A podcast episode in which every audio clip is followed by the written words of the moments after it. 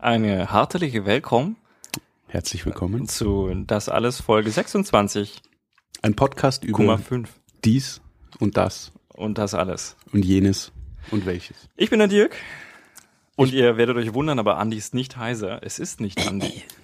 Nein, ist er nicht. Ähm, ich bin der Volker. Ich darf heute einspringen für den Andi, nachdem sowohl äh, der leider verhindert ist, äh, als auch der äh, Dirk nicht äh, vor Ort sein kann, um mit ihm einen Podcast aufzunehmen. Ja, Andi arbeitet an seiner Solo-Karriere und äh, So ist das mit den erfolgreichen Musikern. ja, das ist ganz schlimm. Nein, mit den erfolgreichen Podcasts. Oh, Podcastern. Gibt's da auch ein, ein, ein Solo-Karrieren-Ding? Ja, naja, gewissermaßen äh, mache ich das ja heute gerade. ah, okay. Ja, also ich bin heute in, in Holland, deswegen auch die hartelige Willkommen, von dem wir nicht so ganz sicher sind, ob es tatsächlich ein herzliches oder ein herzhaftes Willkommen ist. Also Ähm, es kommt auf jeden Fall von Herzen. Ich glaube, Das, das, ist auf schon jeden mal Fall, wichtig. das steht außer Frage, ja. Und ähm, ja, ich spreche heute mit Volker. Volker ist äh, Volker. Das, das ist wohl richtig. das ist wohl wahr. Nein, wir, wir äh, haben uns vor schon vor Ewigkeiten kennengelernt. Mensch, kennen wir uns lang. Ziemlich, ja. Ich glaube, also mehr als zehn Jahre jetzt. 13 müsste 13 ungefähr Jahre, ja. Unglaublich. Äh, kennengelernt damals im Rahmen unserer großartigen Ausbildung zum Fachinformatiker. Ähm, Systemintegration. Systemintegration äh, in, äh, bei Lucent Technologies in Nürnberg. Ähm, ja, und seitdem haben sich unsere Wege nicht mehr getrennt. In keinster Weise. Äh, wir verbringen eigentlich täglich äh, nahezu Zeit miteinander. Mhm. Ähm, mindestens äh, einmal im Jahr sprechen wir dann auch. Und heute bin ich hier. Und deswegen dachten wir, wir reden mal. Und zwar aufgrund deines, äh, wir, wir, wir fühlen uns ja hier ein bisschen wie die Sendung mit der Maus manchmal. Und du arbeitest ja in einem recht interessanten Umfeld. Oder so möchte man äh, denken, ja. Ähm, ich äh, arbeite äh, an, in, um, für Videospiele. Äh, mit meiner Katze im Hintergrund. Nein, äh, ja, ich, ich arbeite jetzt seit ähm, etwas fast zehn Jahren äh, als äh, äh, diverse Rollen in der Videospieleindustrie, äh, primär im Bereich Online-Rollenspiele. Ähm, World of Warcraft ist da potenziell ein Begriff für die meisten, die vielleicht sonst nicht zu viel zu tun haben mit dem ganzen Thema. Ähm, und habe jetzt vor kurzem hier in äh, Holland, konkret in Amsterdam, eine Stelle angefangen ähm, bei einer Firma, die genau solche Online-Rollenspiele veröffentlicht und betreibt, bei Perfect World. Ähm, und bin jetzt seit Anfang November äh, hier vor Ort, genau. Und äh, lass mir das holländische Leben gut gehen, Land, Leute und die holländische Küche. Ähm, und ja, zum Glück habe ich jetzt über Weihnachten auch mal Besuch wieder von bekannten Gesichtern bekommen, so nett die hier auch alle sind. Ähm, und habe deswegen jetzt die Möglichkeit, hier mit Dirk etwas zu schwadronieren. Du bist ja schon ein bisschen rumgetourt. Ähm, und also ich habe das auch in, du, du warst auch schon in, in Paris, in, in Brighton quasi. Du hast die Schnieftaste gefunden. Richtig. Ähm, so viele, so viele Holländer arbeiten gar nicht, da hast du gemeint, oder? Äh, bei uns in der Firma jetzt äh, nicht, nee, wir haben äh, eine Mannstärke von, Mann- und Fraustärke, Entschuldigung, äh, von knapp 50, äh, wovon äh, ich glaube sechs oder sieben nur wirklich holländisch, holländischer Ursprungs, holländischer Abstammung sind und auch die Sprache entsprechend beherrschen. Äh, die Sprache in der Firma insgesamt ist aber natürlich Englisch. Hm. Wir kriegen hier gerade Jetzt Besuch, wird's interessant. Wenn die Katze über die Tastatur läuft, dann dann wird es schwierig. Aber momentan ist erstmal das Mikrofon interessant. Für die Leute, die äh, mehreren Medien äh, gleichzeitig folgen können, vielleicht hat Dirk auch geschafft, unsere Kameraaufnahme in irgendeiner Form mitzuveröffentlichen. Entschuldigung für die, die den Podcast jetzt im Rahmen äh, einer Autofahrt oder sonstigem hören. es passiert nicht viel mehr Aufregendes, als dass die schwarze Katze von links nach rechts über den Podcast-Tisch läuft. Genau, aber in einer sehr dramatischen Art und Weise. Ja. Jetzt hat sie aber auch den Tisch schon wieder verlassen.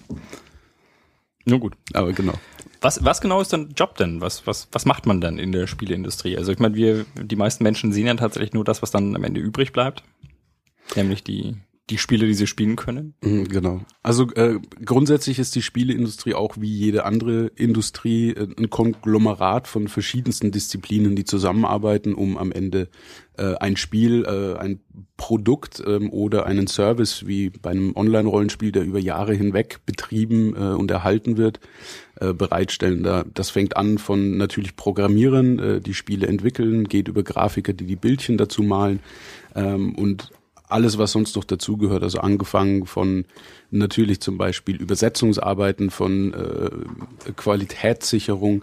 Also das ist auch nicht anders als jetzt bei einem Siemens oder einem Philips, äh, die im Gegensatz zu der Spieleindustrie vielleicht einen Fernseher als Produkt herstellen. Aber auch da gibt's Designer, auch da gibt's äh, Projektmanager. Ähm, und das gleiche ist es auch in der Spieleindustrie. Es werden Produkte oder Dienste hergestellt, zur Verfügung gestellt und dafür braucht es natürlich Leute mit den entsprechenden Kenntnissen. Ist das quasi gar nicht viel aufregender, als bei Siemens zu arbeiten und Kernkraftwerke zu bauen? Äh, mir fehlt da leider der direkte Vergleich, nachdem ich äh, nach meiner Ausbildung äh, als Quereinsteiger direkt in die Spieleindustrie reingerutscht bin. Äh, kann also nicht genau sagen, wie es jetzt ist im Vergleich zu Philips. Ähm, in letzter Instanz äh, wird es aber nicht so viel unterschiedlich sein. Es, es ist ein Job, es ist eine Industrie, es geht darum, Geld zu verdienen. Äh, natürlich ist es vielleicht ein bisschen interessanter, wenn man sich im Rahmen seines Berufs äh, mit etwas beschäftigen kann, was einem gefällt. Es gibt bestimmt auch Leute, die sind unheimlich große Fans von Staubsaugerbeuteln. ähm, aber es ist natürlich schon ähm, was anderes, wenn man seine Arbeitszeit äh, in etwas investiert, äh, mit dem man sich auch selbst ein bisschen identifizieren kann. Aber nichtsdestotrotz, am Ende des Tages ist es eine Arbeit. Man verbringt dort eine gewisse Zeit äh, seines Tages, um Dinge zu tun, die einem aufgetragen werden. Und meistens hat es dann doch irgendwas mit Excel oder Plänen oder äh, Übersetzungen aus Word-Dokumenten zu tun. Aber der Inhalt ist dann doch vielleicht ein bisschen was anderes. Okay, also es ist nicht so, dass ihr den ganzen Tag da sitzt und zockt und äh, oh nein, also damit, das, damit euer Geld verdient. Weit davon entfernt. Also es gibt natürlich Aspekte, äh, wo jetzt zum Beispiel vielleicht jemand seinen Staubsaugerbeutel Prototyp mit nach Hause nehmen, um dort zu testen, wie denn die Saugleistung jetzt ist, äh, haben wir dann vielleicht mal die Möglichkeit, das ein oder andere Spiel anzuspielen und äh, unser Feedback zu geben oder bei Tests zu helfen. Mhm. Aber am Ende des Tages, äh, vor allem die Tests sind dann äh, im Regelfall wirkliche Tests. Da geht es dann nicht darum, mal schnell zehn Minuten reinzuspielen und ein bisschen Spaß zu haben, sondern da wird getestet nach Listen und da wird der gleiche Fehler immer und immer wieder reproduziert. Äh, also dieses Bild, das manch einer vielleicht hat, äh, in Form eines, ja, die sitzen den ganzen Tag nur rum und spielen Computerspiele, äh, ist nicht wirklich so. Gibt's den Job? Also Professioneller Beta-Tester? Es, es gibt den Tester, ja, die, den QA-Tester, ähm, die wirklich ja den ganzen Tag Spiele testen. Ähm, aber auch das ist weit entfernt davon, wirklich zu spielen, sondern es ist dann ein hier ist Fehler 23b, wenn man im Menü nach links drückt, während man die Konsole ausschaltet, dann stürzt das Spiel ab und das wird dann reproduziert und die Schritte werden an die Entwickler übergeben und dann spielt man dann das gleiche Level von Dora the Explorer Adventures 2 zum 37. Mal, weil das rosa Einhorn von der Wolke fällt. Gibt das Spiel wirklich? Oder? Ich bin mir nicht hundertprozentig sicher, aber irgendeinen verzweifelten Tester äh, gibt's da draußen. Aber also dieses ganze Thema natürlich auch ähm, in der Spieleindustrie arbeiten ist großartig und äh, ich spiele gern Spiele, deswegen gehe ich jetzt in die Spieleindustrie, ist nicht immer unbedingt der richtige Ansatz oder der richtige Weg. Ähm, es gibt da diverse, sagen wir, Medienoutlets, die sich mit solchen Themen befassen. Also auf der einen Seite gab es mal ähm, von, ich glaube, Sony einen Wettbewerb, der ausgeschrieben wurde, wo sich Leute bewerben konnten und der Hauptpreis war dann eine Stelle als QA-Tester, ähm, die also es war so eine Art Big Brother im Endeffekt und am Ende hat man dann eine Stelle als QA-Tester bekommen, was dann von den Jungs von Penny Arcade, ich weiß nicht, ob das äh, dir oder deinen Hörern ein Begriff ist, wahrscheinlich nicht, aber dann kann ich das gleich äh, etwas sharen. Äh, Penny Arcade erreichbar unter www.pennyarcade.com ist ein sehr bekanntes und beliebtes Webcomic aus dem Bereich der äh, Videospiele oder insgesamt äh, Spielunterhaltung, also auch Rollenspiele etc. sind dort ein Thema. Ähm, die machen noch viel, viel mehr als diesen Webcomic. Und eine der Dinge, die sie eben aufgegriffen hatten, war damals dieser Wettbewerb, wo es eben darum ging, oh, es ist so toll, dass man eine Testerstelle in der Spieleindustrie gewinnen kann. Die harte Realität ist dann natürlich, der sitzt äh, oder die irgendwo in einem Keller und spielt dort eben Dora the Explorer Teil 2 äh, 500 Mal am Tag durch ähm, was dann in deren Webcomic aufgegriffen wurde mit einem und zweimal am Tag füllen wir dann äh, den Keller mit einem äh, Protein angereicherten Schleim zur Ernährung so ungefähr, um das einfach nochmal zu verdeutlichen und haben dann äh, daraus ihre eigene Webcomic-Serie entwickelt. Äh, Trenchescomic.com äh, nennt sich das Ganze, äh, wo neben dem Webcomic auch tagtäglich Geschichten äh, aus der Spieleindustrie von Lesern eingesandt und dort veröffentlicht werden, die dann eben teilweise den harten und etwas überspitzten Alltag in der Spieleindustrie zeigen können, vor allem im Bereich der QA-Tester, die als Einstiegsposition dann natürlich, äh, ich sag mal, das, das kürzere Ende des Steckens oft, oft erhalten. Okay. Du hast vorhin gemeint, es ist ein großes Konglomerat aus, aus einzelnen Bestandteilen. Ähm, bilde mir ein, mitbekommen zu haben, dass entweder du oder meine Schwester, die heute leider in diesem Podcast nicht mit dabei sein kann, weil ja, es ihr nicht gut geht. Gute Besserung an dieser Stelle. Von mir auch. Ähm, all erwähnt hat, dass die, äh, dass tatsächlich die, die, die Firma, die im Endeffekt oben drauf steht, gar nicht die ist, die das Spiel tatsächlich auch entwickelt hat, weil es da Unterschiede gibt zwischen Publishing, zwischen Entwicklung, zwischen wer möchte das Spiel in Auftrag gegeben haben? Wie, wie läuft das, wenn, wenn eine Firma heute sagt, äh, wir möchten ein Spiel für, ja, keine Ahnung, für eine Konsole rausbringen? Gibt es am Anfang einfach nur den Auftrag, es gibt eine Menge Geld und sagt, man sagt, hier macht ein, macht ein Spiel, mit dem wir Geld machen oder hat da jemand vorher eine Idee? Also äh, größtenteils ist es sehr unterschiedlich. Es kommt darauf an, ob wir jetzt von einem Konsolenspiel reden oder von einem PC-Spiel, von einem Mobile-Game. Äh, da gibt's die verschiedensten Ansätze. Das, ich glaube, bekanntere oder althergebrachtere Modell ist das normale Publisher-Entwickler-Modell, in dem der Publisher, also jemand, der Geld hat, auf einen Entwickler zugeht, äh, also jemand, der die Fähigkeit hat, ein Spiel zu entwickeln äh, und dann sagt, hier haben wir Idee und oder Geld, bitte macht ein Spiel draus, das am Ende des Tages dann hoffentlich mehr Geld wieder in die Kassen spült. Ähm, es gibt dann das Szenario, und das ist eigentlich so das Traum-Szenario von vielen, die in die Spieleindustrie natürlich starten, ist, ich äh, fange mit einem Entwicklungsstudio an, ich baue ein kleines Spiel in Auftragsarbeit, das ist vielleicht nicht das, was ich machen will, aber es hilft mir quasi mein Studio zu bauen, Geld zu verdienen, so dass ich dann irgendwann mal dazu komme, meine eigentlichen Traumprojekte zu machen, also irgendwelche tollen, großen Spiele, die mir wirklich gut gefallen. Ähm, das sieht man auch heutzutage immer noch. Also es gibt viele Entwicklungsspiele, zum Beispiel wie Naughty Dog, die sehr bekannt sind jetzt für ihre Uncharted-Reihe, ähm, als auch für ähm, The Last of Us, äh, das dieses Jahr auf PlayStation 3 rauskam und äh, auch viele Preise gewonnen hat, die ursprünglich eigentlich auch mit kleineren Spielen angefangen haben. Ähm, zum Beispiel die Jack and Dexter Trilogie, die jetzt per se nicht so viel mit äh, der den Spielen zu tun hat, äh, die sie jetzt in letzter Zeit rausgebracht haben. Aber es zeigt auch da eben, dass Schritt für Schritt Studios wachsen.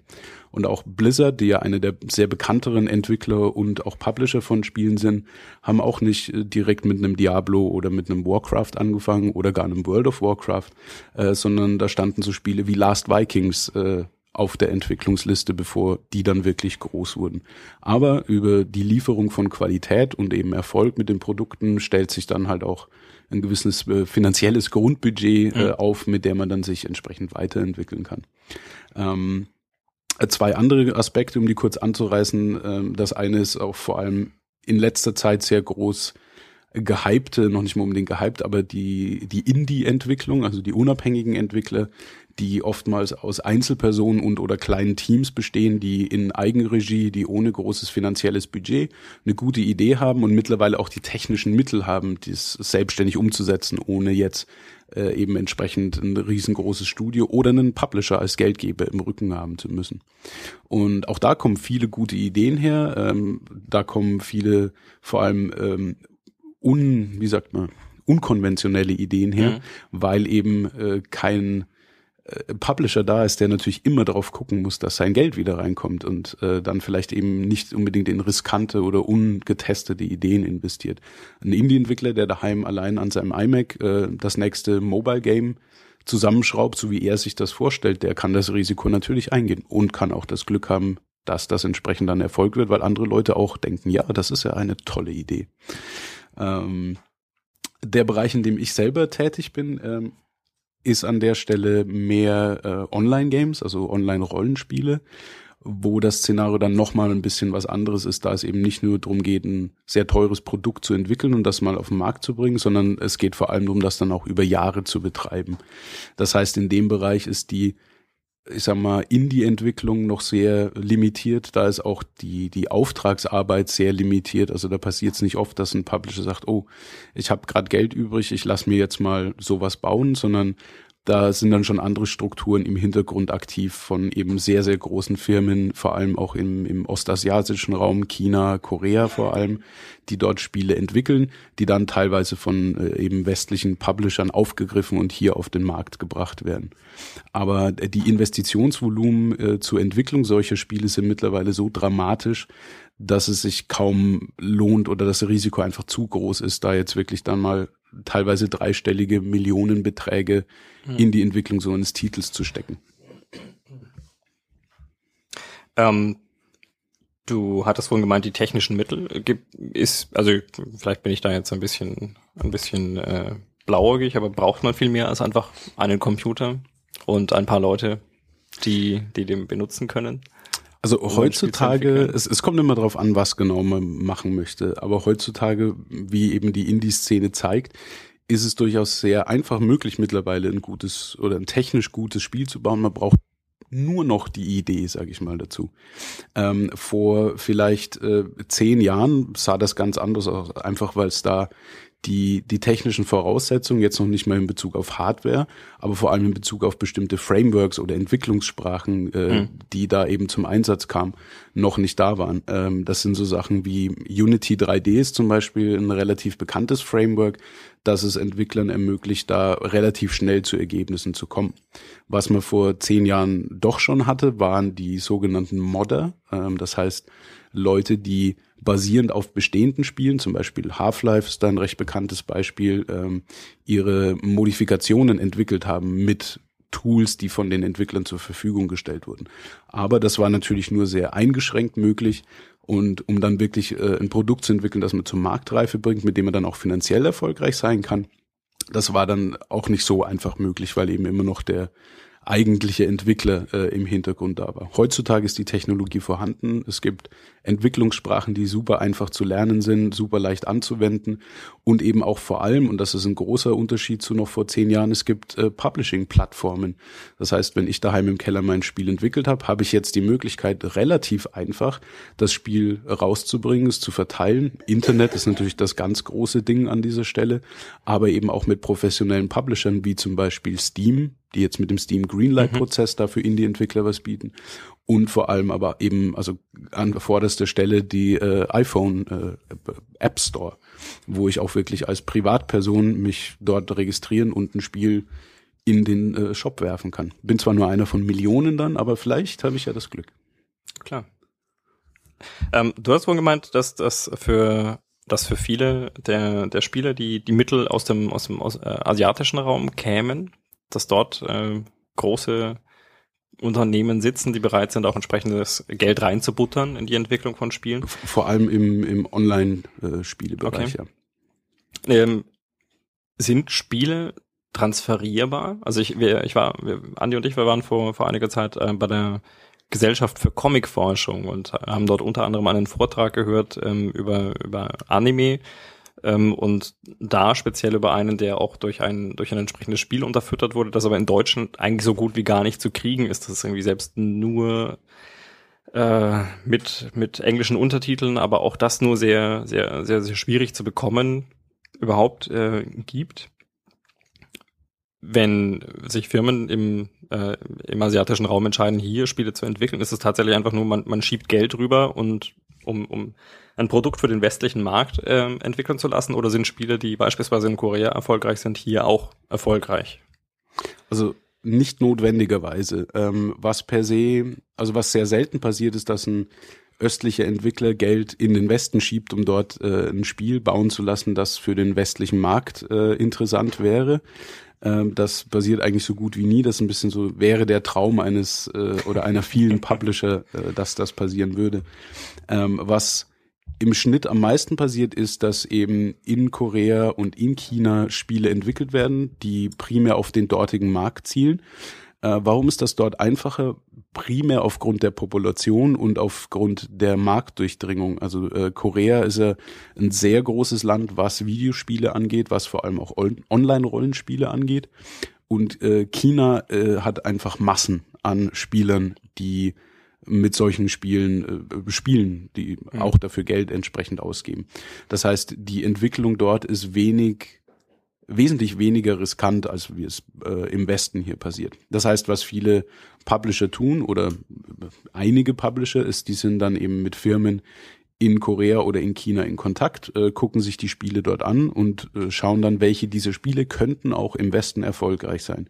Und da gibt's natürlich äh, Hürden, also vor allem die äh, Stilrichtungen, vor allem wenn es Richtung Anime, Manga geht. Ähm, es sind natürlich ein bisschen andere Geschmäcker im Westen äh, vorherrschend als jetzt im Osten. Nichtsdestotrotz, es gibt auch hier äh, große Spielergruppen oder auch grundsätzliche Fangruppen, die sich für Mangas interessieren, die sich für diesen östlichen Stil interessieren. Und im Kern sind dann vor allem die Online-Rollenspiele alle doch relativ gleich. Insofern als das ja, mal sieht's asiatischer aus, mal ein bisschen westlicher, aber die Kernspiel Prinzipien haben sich mittlerweile eigentlich sehr stark aneinander angeglichen. Das war auch vor zehn Jahren noch anders.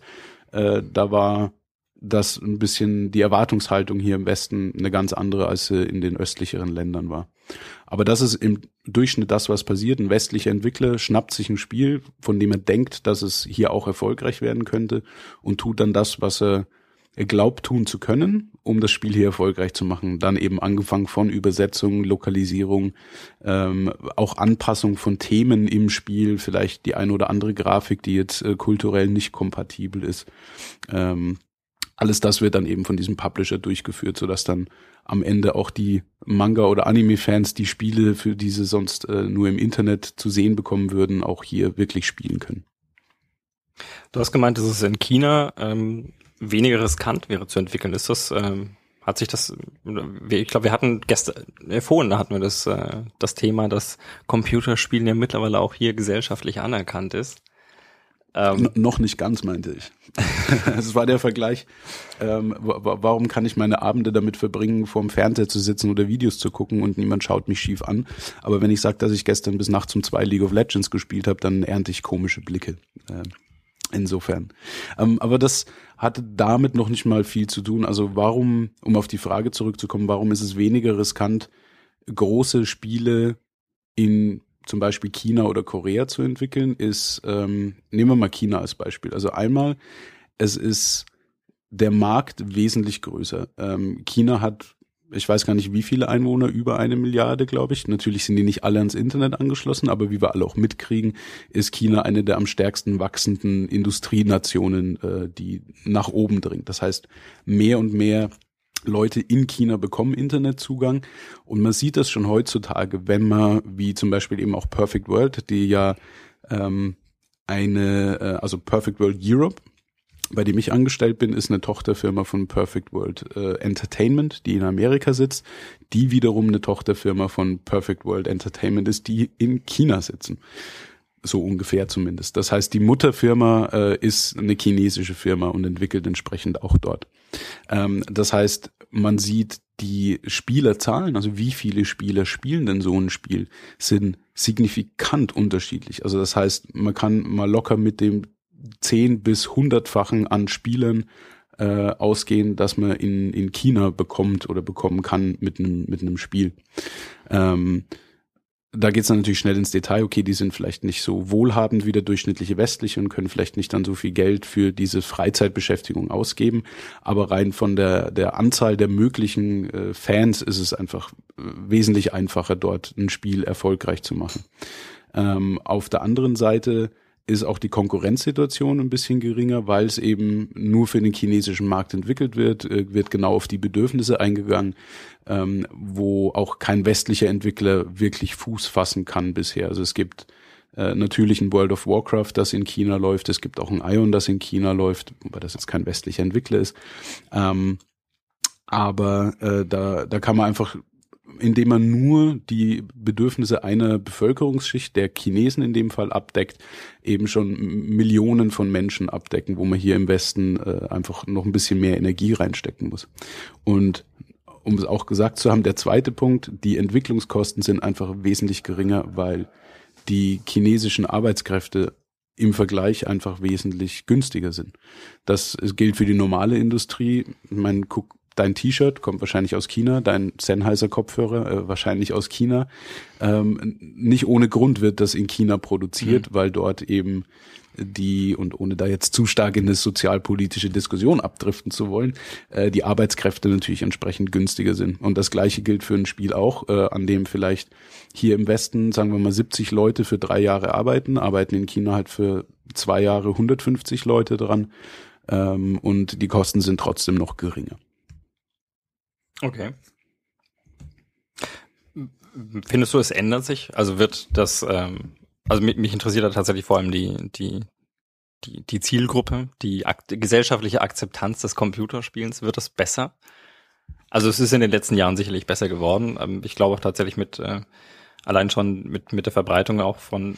Ich, ich habe das vor ein paar Jahren festgestellt. Ich glaube mit mit den Sub Notebooks, also mit diesen mit diesem EEPC ähm, wurde es allmählich gesellschaftsfähig, auch so ein Gerät mit sich rumzuschleppen aus, aus Spaßfaktoren und nicht nur aus, äh, ich trage dieses Gerät mit mir rum, um damit äh, zu arbeiten und mobil Excel-Tabellen abzuarbeiten, sondern es wurde tatsächlich ein bisschen mehr auch zum, zum mobilen Entertainment-Gerät. Und äh, ja gut, jetzt spätestens mit iPads, mit, mit, mit iPhones, ähm, mit äh, wirklich günstigen Android-Tablets, die auf den Markt geschmissen werden. Vielleicht, äh, also ich habe den Eindruck, es wird ein bisschen ein bisschen gesellschaftsfähiger. Auf jeden Fall, also Spielen an sich oder Spielen auf digitalen Geräten ähm, wird gesellschaftsfähiger, wird großflächiger akzeptiert. Es spielen auch einfach mehr Leute.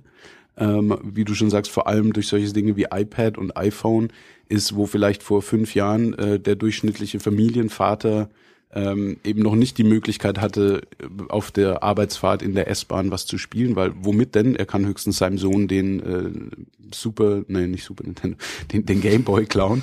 Ähm, jetzt hat er natürlich sein, sein Tablet dabei, natürlich sein iPhone dabei und dann spielt er mal eine Runde Candy Crush oder levelt sein Dorf bei Clash of Clans hoch. Ähm, das ist einfach ein ganz anderes Szenario, weil man jetzt nicht mehr unbedingt ähm, die äh, dedizierten Geräte braucht, um zu spielen, sondern man hat einfach Geräte, auf denen man spielen kann. Und das war vielleicht vor 20 Jahren noch das Snake auf dem Nokia, äh, das mein Papa jetzt vielleicht nicht unbedingt interessiert hat. Ähm, aber auch da äh, hat man natürlich große Schritte gemacht und mit der Erschließung dieser neuen Zielgruppen, die ja erstmal technisch erschlossen werden muss, eben durch die Geräte an der Stelle, äh, arbeitet man jetzt immer noch stark dran, die durch Inhalte zu erschließen. Weil natürlich, ich muss erstmal die Geräte in die Hände kriegen und dann muss ich Inhalte liefern, die für die Leute auch interessant sind. Aber ja, es ist auf jeden Fall äh, gesellschaftlich relevanter. Äh, auch so große Dinge wie jetzt ein Call of Duty beispielsweise, die ähm, beim Launch Umsätze machen, die weitaus über dem liegen, was vielleicht ein Kinofilm machen würde oder äh, ein Grand Theft Auto, die am äh, in den ersten 24 Stunden Milliarden Umsätze einfach generieren äh, wird das natürlich auch in den, in den äh, Mainstream-Medien aufgegriffen. Es wird relevanter.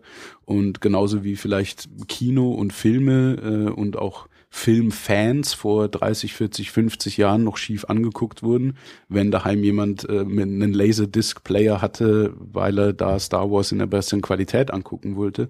Äh, genauso ändert sich das auch für Videospiele und alle, sag mal, alle Leute unserer Generation, alle Kids, die damit großgewachsen sind, für die ist das völlig normal. Ich gucke mir auch mich selbst manchmal an und denke mir, okay, was passiert, wenn ich 80 bin? Wenn ich in Rente bin, ähm, werde ich dann wahrscheinlich nicht daheim sitzen und eine Modelleisenbahn bauen, sondern nickeln. Dann werde ich wahrscheinlich irgendwas zocken. Ähm, und wahrscheinlich machen meine Kids und äh, Großkids bis dahin irgendwas ganz anderes, worüber ich den Kopf schüttel.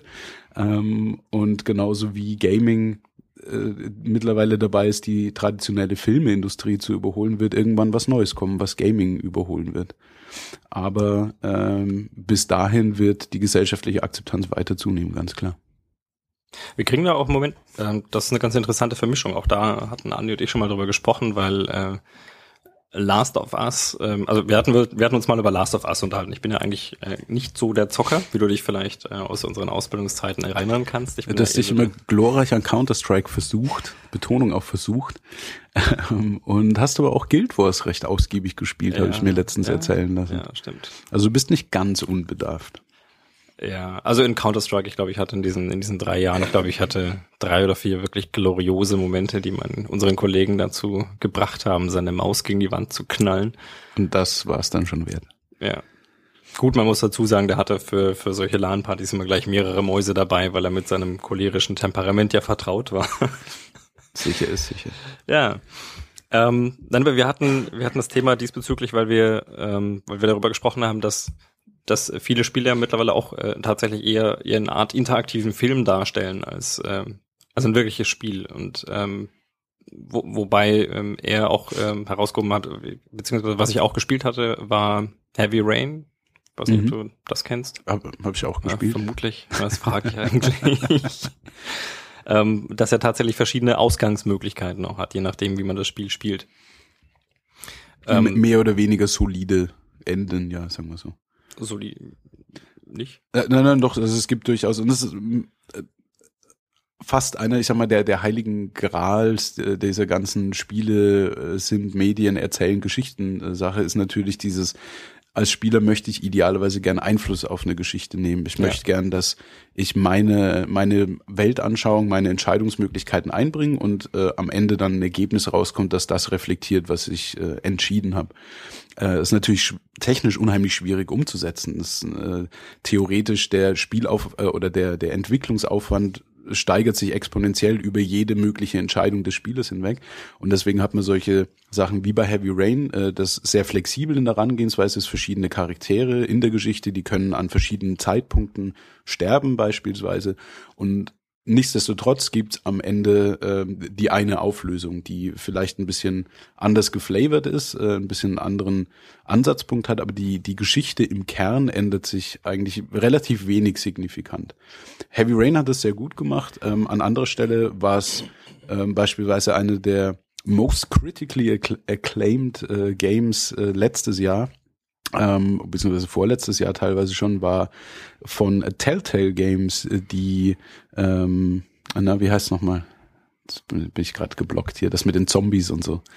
ähm, Living Dead? Nee, wie heißt denn diese Fernsehserie? Walking Dead. Walking Dead, genau richtig. Walking Dead äh, von Telltale Games, äh, die eben auch ganz, ganz groß damit beworben haben oder ein ganz großes Feature war eben, dass der Spieler die Entscheidungen treffen konnte äh, darüber, was denn passiert. Es war auch in, in, in Serien aufgeteiltes Spiel ähm, und auch da war das Problem, dass am Ende, unabhängig von den, von den Entscheidungen des Spieles, die Kernstory gleich bleibt.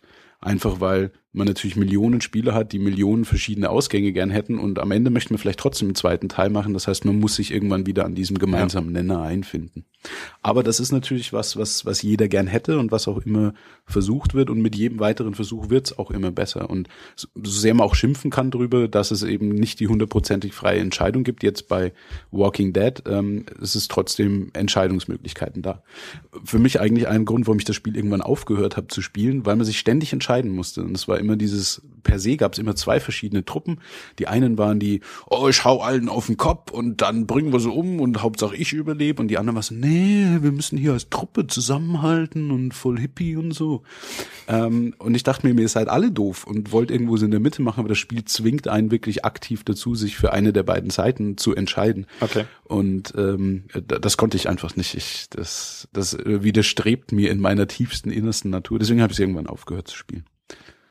Aber ja, das nur, das nur am Rande. Was war die eigentliche Frage? Wir sind etwas abgeschweift. Nein, das, äh, Entschuldigung. du hattest vorhin den, den, den Vergleich der, der Spiele mit der, oh, es ist kurz vor Oh, Silvester. kurz vor übrigens. Silvester, genau. In Holland, äh, glaube ich, gibt's nicht diese Regelung, dass man überhaupt kein Feuerwerk haben darf, äh, bevor. Und ich habe den starken Eindruck, die haben auch keine Regelungen, was die, was die Größe der Böller angeht. Also jedes Mal, wenn hier ein Böller losgeht, denke ich mir, in Deutschland wäre das dickste, was ich so auf dem im freien Verkauf gesehen habe, immer noch leiser als das, was hier mal so eben am Nachmittag losgeht. Das kann durch sein. Das ist, glaube ich, weniger DIN-normiert als, als in Deutschland. Mhm.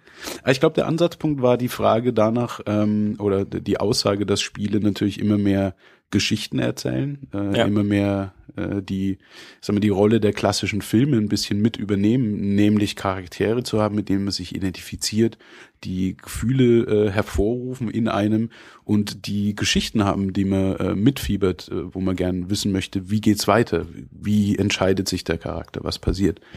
Wo ich tatsächlich einen äh, ganz interessanten, äh, ich glaube, die Debatte hatten wir hier auch schon mal im Podcast, weil äh, weil der Andi über interaktive Filme gesprochen hatte, bei denen man eine gewisse Einflussmöglichkeit darauf hat, wie, wie der Film jetzt weitergeht. Und ich gesagt habe, das möchte ich beispielsweise gar nicht. Also wenn ich mir einen Film anschaue, wenn ich ins Kino gehe, dann, dann erzählt mir da jemand eine Geschichte. Ja, und zwar eine, die für mich bereits passiert ist. Ja, ob das jetzt ein Krimi ist oder von mir aus auch was, was in einer fernen Zukunft passiert sein wird, um mal wieder das Futur 2 in den Raum zu werfen.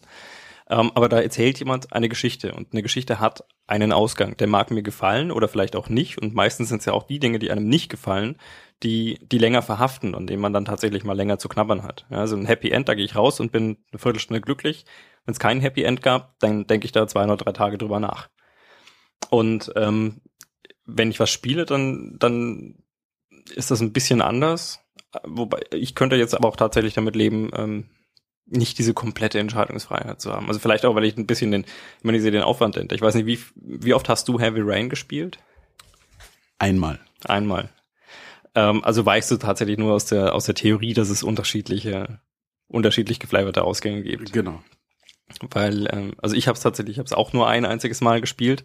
Allerdings ähm, mit der Freundin neben mir, die das Spiel schon in verschiedenen Ausgängen gesehen hat und äh, an, an vielen Stellen auch sehr interessiert, äh, schon fast penetrant interessiert zugeschaut hat, wie ich mich jetzt entscheide, ähm, um, um zu sehen, was dann da jetzt weiter passiert.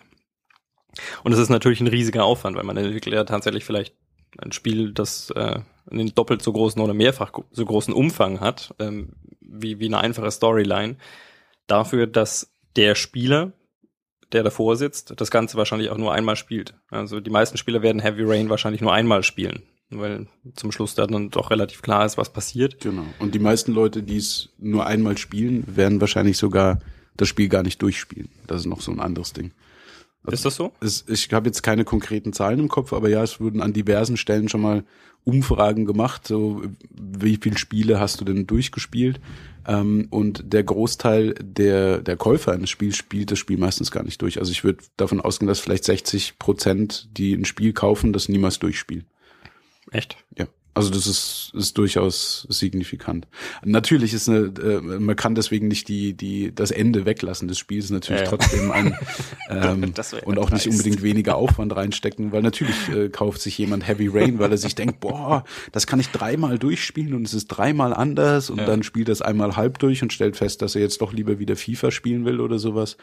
Ähm, aber ja, der, der Aufwand wächst natürlich dramatisch und auch jetzt das äh, Nachfolgespiel von Heavy Rain ähm, mir entfällt jetzt gerade der Name, äh, hier dieses Ding mit Alan Page. Ähm, Nee, komme ich jetzt gerade nicht drauf. Nichtsdestotrotz, äh, gleiche Firma, äh, gleiche Produzenten. Äh, da lag das Drehbuch, also allein für die für die Aufnahmen ähm, und vom Stil her wie mhm. Heavy Rain auch wieder, bei über 5000 Seiten. Okay. Das sind 5000 Seiten nur an, an Dialogen im Endeffekt, die eingesprochen werden ähm, und die eben teilweise diese Entscheidungsfreiheit mit inkludieren, aber bei weitem noch nicht so, wie es jetzt bei einem, bei einem Heavy Rain war ähm, und bei weitem nicht so dramatisch, wie es sein müsste, um wirklich unterschiedliche Stories rauszukriegen. Aber ja, schon allein, wenn man sich überlegt, wenn ich kann ja sagen, du kannst nein sagen in einem Spiel und äh, der Charakter muss zweimal unterschiedlich reagieren. Das heißt, mein Charakter reagiert anders und der Charakter, mit dem ich interagiere, reagiert anders. Sind schon mal äh, doppelt so viele Zeilen, die eingesprochen, aufgenommen, geschrieben, übersetzt werden müssen etc.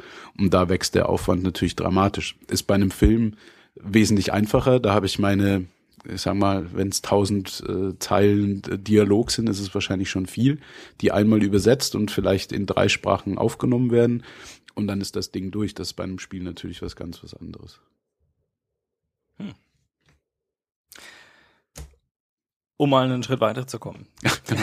Haben wir uns schon festgelabert, das ging nee, aber schnell. Nein, nein, nein, nein, nein. Moment, ich esse mal kurz einen Bacon-Tuck zwischendurch. Ja, Sprich weiter. Ich, ich will mir mal noch ein Bier holen. Ja, hol dir ein Bier. Ich esse in der Zwischenzeit Du einen kannst auch gerne mal zwischendurch noch was erzählen. Soll ich noch was erzählen? Eine kleine Anekdote oder so. Ich wüsste jetzt, also so jetzt aus dem Stegreif raus, wüsste ich gar nicht, was ich groß erzählen soll. Ähm, an, anekdotenmäßig.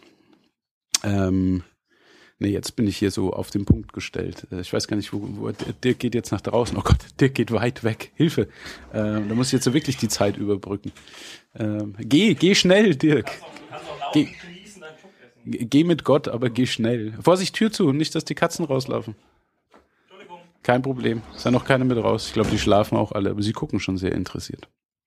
Also ich muss ja zugeben, das ist mein erster Podcast. Äh, Ich habe sowas bisher noch nicht gemacht.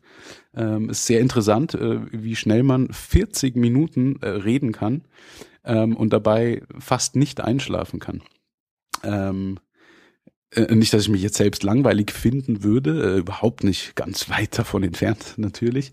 Äh, Nichtsdestotrotz will ich mir, okay, wer hört sich 40 Minuten lang an, wie ich über die Spieleindustrie rede. Ähm, ich kenne jetzt die, äh, die Zielgruppe hier dieses Podcasts nicht so genau und äh, ich weiß auch nicht genau, ähm, wie groß die ist. Ähm, aber ja, es ist äh, So 60 bis 80. Wenn ich dir sage, erzähl Anekdoten, meine ich damit nicht Zielgruppe. ich, ich, mir fiel nichts ein. Deswegen habe ich anekdotiert über, wir reden schon seit 40 Minuten. Äh, und ich, ja, ich habe mich nur gewundert, ob es wirklich jemanden gibt, der mir 40 Minuten lang zuhören würde, wie ich über die Spieleindustrie spreche. Scheinbar. Ja, das weiß ich ja jetzt noch nicht. Wir sind ja nicht live. Das ist ja eigentlich das Metier, aus dem ich komme, sind ja eher die, die Livestreams, also wo auch mit Bild übertragen wird. Wir nehmen ja hier nur mit zum Spaß auf.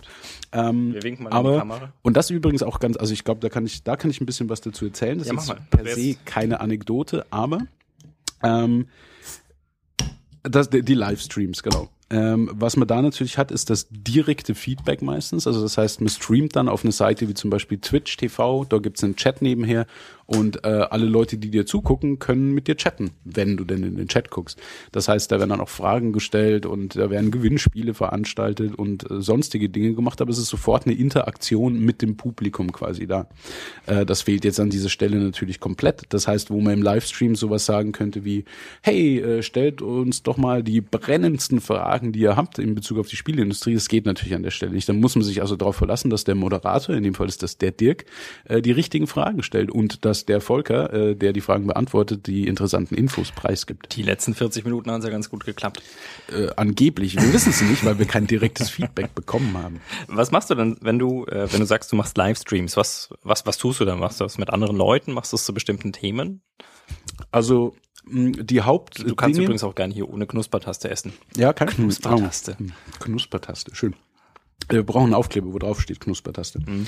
Ähm, also die bisherigen Livestreams, die ich gemacht habe, waren primär aus dem ähm, aus der Arbeit raus. Ähm, als ich für Ion gearbeitet habe, ein Roll- Online-Rollenspiel wie WoW, World of Warcraft, haben wir zu verschiedenen Anlässen Livestreams gemacht. Das heißt, wenn wir zum Beispiel ein Update eingespielt haben und die Server deswegen down waren, dann haben wir uns da hingesetzt mit der Kamera und haben eben erzählt, wir haben uns gegenseitig interviewt, wir haben Fragen aus der Community angenommen und solche Geschichten. Und das eben mit Webcam aufgenommen äh, und über Twitch TV äh, ins Internet rausgestreamt. Das ist quasi das, äh, das Surrogat für, für die Zeit, in der man kein, kein Ion spielen kann. genau richtig. Das ist Kann man wie, sich wenigstens ein bisschen thematisch damit beschäftigen. Genau, das ist äh, äh, wie hier diese äh, Das Tor ist umgefallen Moderationsschichte, wo äh, Günther Jauch und äh, wie hieß der andere Kollege noch, Marcel Reif, glaube ich, waren es, ähm, äh, sich äh, über ein umgefallenes Tor unterhalten haben, weil das Spiel deswegen nicht weitergegangen ist. Ja, so ungefähr ist das. Ähm, Ansonsten ähm, habe ich im Privaten eigentlich recht wenig gelivestreamt. Ich habe nur hauptsächlich einfach nur rumgespielt, damit es halt ein bisschen so eine technische Spielerei, äh, zum Beispiel während dem League of Legends Spielen, was momentan recht beliebtes äh, Online-Spiel ist, ähm, das eben ins Internet zu streamen und die Webcam mit reinzubringen und ein bisschen was dazu erzählen äh, und solche Geschichten. Ähm, was äh, ein, ein großes Phänomen ist übrigens momentan, also diese äh, ich streame was ich spiele ins Internet, so dass andere Leute mir dabei zugucken und mit mir interagieren können. Ähm, das hat angefangen eigentlich mit den sogenannten Let's Play Videos. Ähm, das war eine, eine Reihe von YouTube-Videos, in denen Leute, ich glaube, es waren sogar spezielle Leute, mir, mir entfällt jetzt nur da der Name, äh, die gesagt haben, hey, wir spielen jetzt mal dieses Spiel und nehmen uns dabei auf und stellen das einfach ins Internet. Das heißt, man konnte dann drei, vier Stunden lang jemanden dabei zugucken, wie ein bestimmtes Spiel gespielt hat. Und das wurde recht schnell recht beliebt. Und äh, wenn man heutzutage nach Let's Plays guckt oder nach Livestreams, gibt es unzählige Leute, die wirklich daheim sitzen, dann Minecraft spielen und das Ganze ins Internet streamen. Und die haben dann teilweise hunderte bis tausende Zuschauer, die Echt? einfach nur den Leuten zugucken. Das sind natürlich dann auch meistens schon Charaktere, die da witzig und unterhaltsam sind ja. und die spielen noch Hintergrund, äh, Musik im Hintergrund und erzählen aus ihrem Leben. Ähm, also das ist ein bisschen so eine Subkultur auch, die sich da gebildet hat, die mittlerweile so weit ausgestrahlt hat äh, in, in den Mainstream-Bereich, dass jetzt zum Beispiel die neuen Konsolen, die dem letzt veröffentlicht wurden, nämlich die Xbox One und die PS4, ähm, eins der großen Features, Xbox One hat's noch nicht, aber bekommt's dann bald, äh, ist eben die Möglichkeit, äh, live zu streamen. Das heißt, äh, ich habe jetzt auf meinem PlayStation 4 Controller einen Share-Button, den kann ich drücken und äh, je nachdem, wie ich ihn konfiguriere, kann ich entweder zum Beispiel Videoschnipsel aufnehmen oder die letzten zehn Sekunden meines Spiels, also da nimmt auch die Konsole im Hintergrund ständig auf, äh, kann ich dann an den Dirk schicken, damit ich ihm zeigen kann, was ich für einen coolen Move gerade gemacht habe. Oder ich kann eben wirklich das Ganze ähm, auch wieder auf Twitch TV äh, rausstreamen und dann können mir Leute dabei zugucken, wie ich auf der Couch sitze und äh, Gran Turismo, was weiß ich nicht, wie viel spiel. Okay. Und ähm, ich bin sehr gespannt, wo das Ganze noch hingeht mit diesem, ich gucke anderen Leuten beim Spielen zu. Ich merke das und auch da, man wird natürlich alt und bekommt das nicht mehr alles so mit. Ähm, aber wenn ich mich an einen Kollegen von der Gameforge erinnere, den, den Martin, der hat auch zum Beispiel während seiner Arbeitszeit sehr viel ich sag mal, nicht Zeit damit verbracht, sondern nebenher äh, solche Streams am Laufen gehabt. Das ist einfach, es sind Leute, die Interessen teilen, äh, die reden darüber, äh, man sieht und hört, wie die spielen. Es ist ein bisschen so, als würde man quasi am Schreibtisch sitzen und die Hausarbeiten machen, während im Wohnzimmer die Kumpels irgendwie am FIFA zocken sind. Und man kann schon ein bisschen zuhören und so. Also es ist äh, sehr, sehr interessant. Und ja, ich glaube, da wird noch viel passieren in dem Bereich.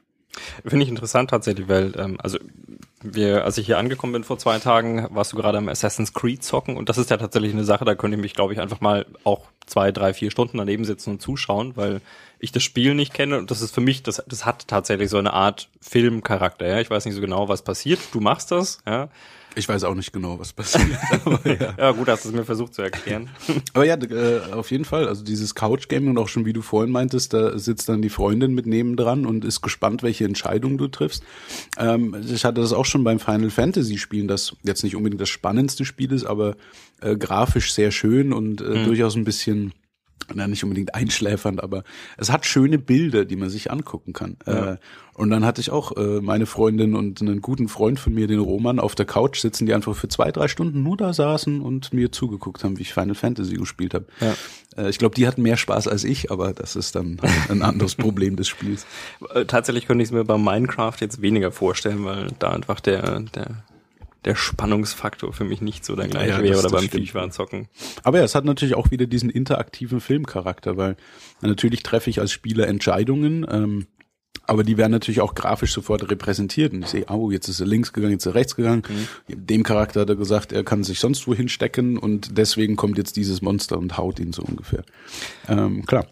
Hast du mitbekommen, dass äh, ich, ich bin mir nicht ganz sicher, irgendein, irgendeine Firma, äh, eine Spielefirma ist wohl kürzlich gegen diese Let's Plays vorgegangen oder gegen, gegen zumindest einen, der, der, der viel, viel macht in diesem Bereich. Mhm. Hast du es mitbekommen? Also es, es gab diverse Sachen eigentlich schon, wo äh, es angezweifelt wurde, Du kannst da ruhig einfach durchlaufen, das ist nur die Kamera, die nebenher läuft. Ja, das hier ist die Schwester, die Kranke.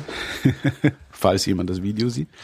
Ähm, also es gab diverse Fragestellungen, ob dieser Let's Plays, ähm, nachdem ja im Zweifelsfall hier jemand Geld damit verdient, äh, dass er mit dem Intellectual Property eines anderen, in dem Fall eines Spieleentwicklers, ähm, das ins Internet raussendet und Werbeeinnahmen hat zum Beispiel. Ähm, grundsätzlich ist die Haltung eigentlich der meisten äh, Firmen äh, in Bezug auf dieses Thema natürlich, hey, wenn die das spielen und Leute sich angucken, ist die Wahrscheinlichkeit hoch, dass jemand anderes auch das Spiel spielt Ja. und dann in irgendeiner Form Geld dafür ausgibt.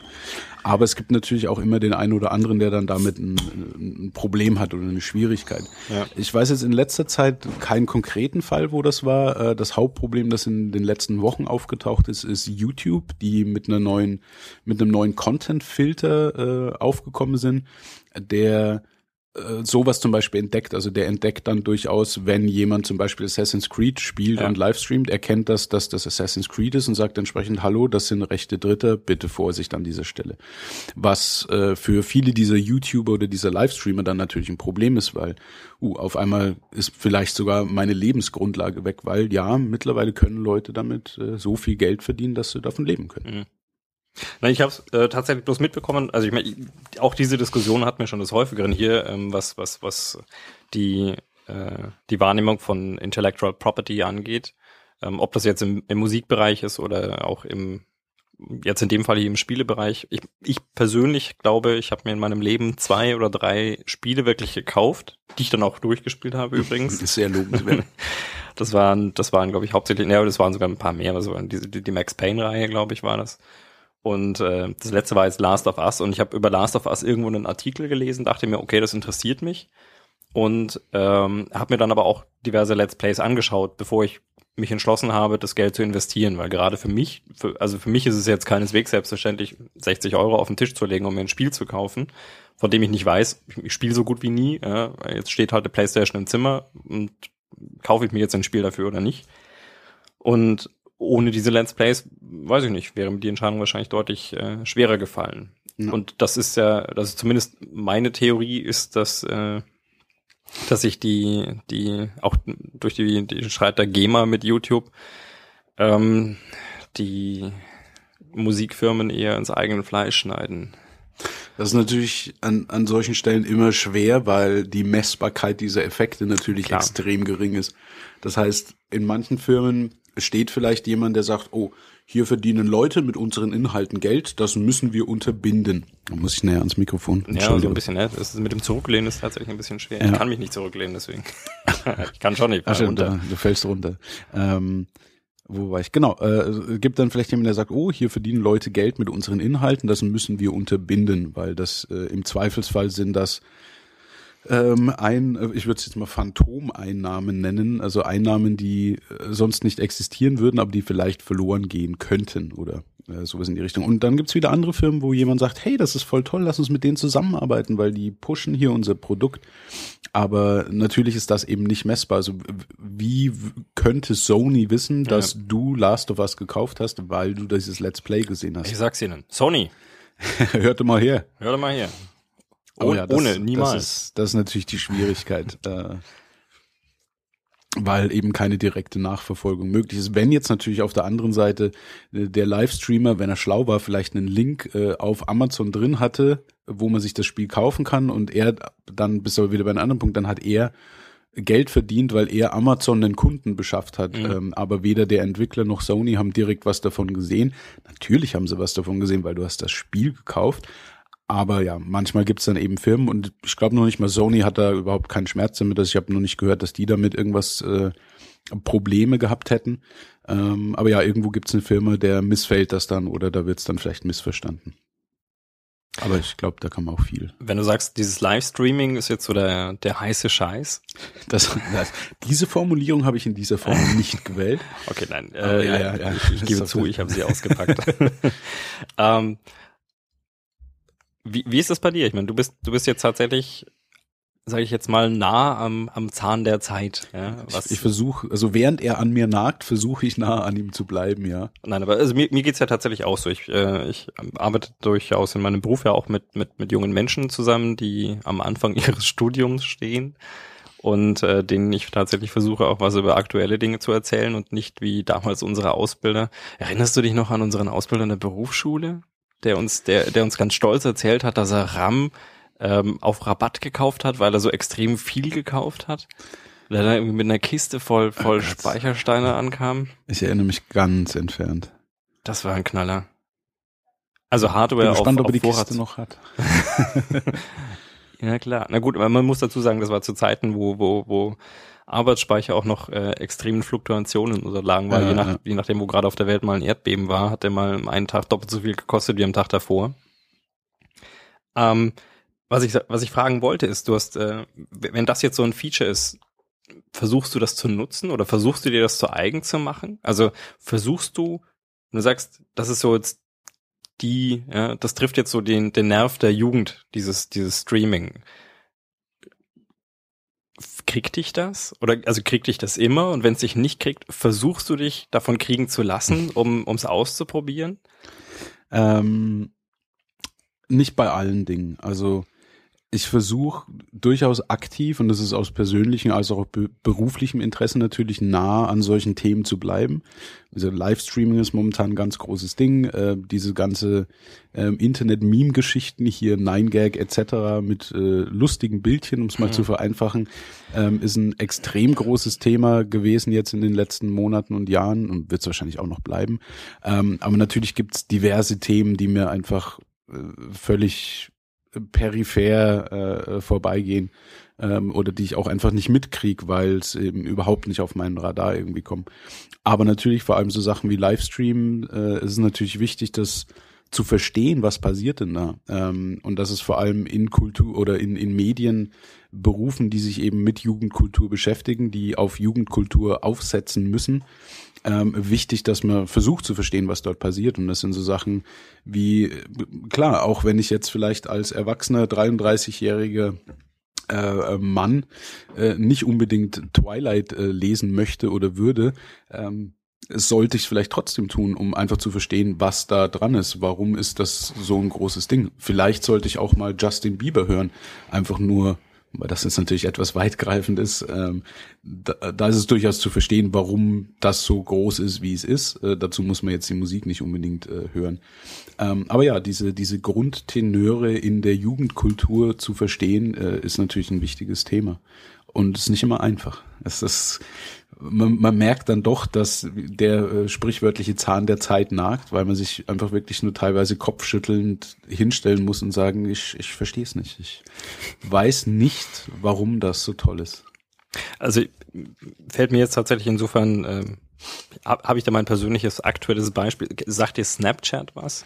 Nutzt du das? Äh, das ist doch diese Geschichte, wo man entweder Bilder oder Videos aufnehmen kann, ja. die dann aber nicht gespeichert werden. Ja, genau. Was ich nicht verstehe, weil ich kann ja auf meinem iPhone zum Beispiel jederzeit einen Screenshot machen, dann habe ich doch das ja, Bild genau. gespeichert. Damit, damit hast du schon äh, in einem Satz das Problem okay, damit alles klar, gut. Ich habe mich damit nie wirklich beschäftigt, weil wofür wird es benutzt? Es wird dafür benutzt, dass sich Zwölfjährige gegenseitig Nacktbilder zuschicken.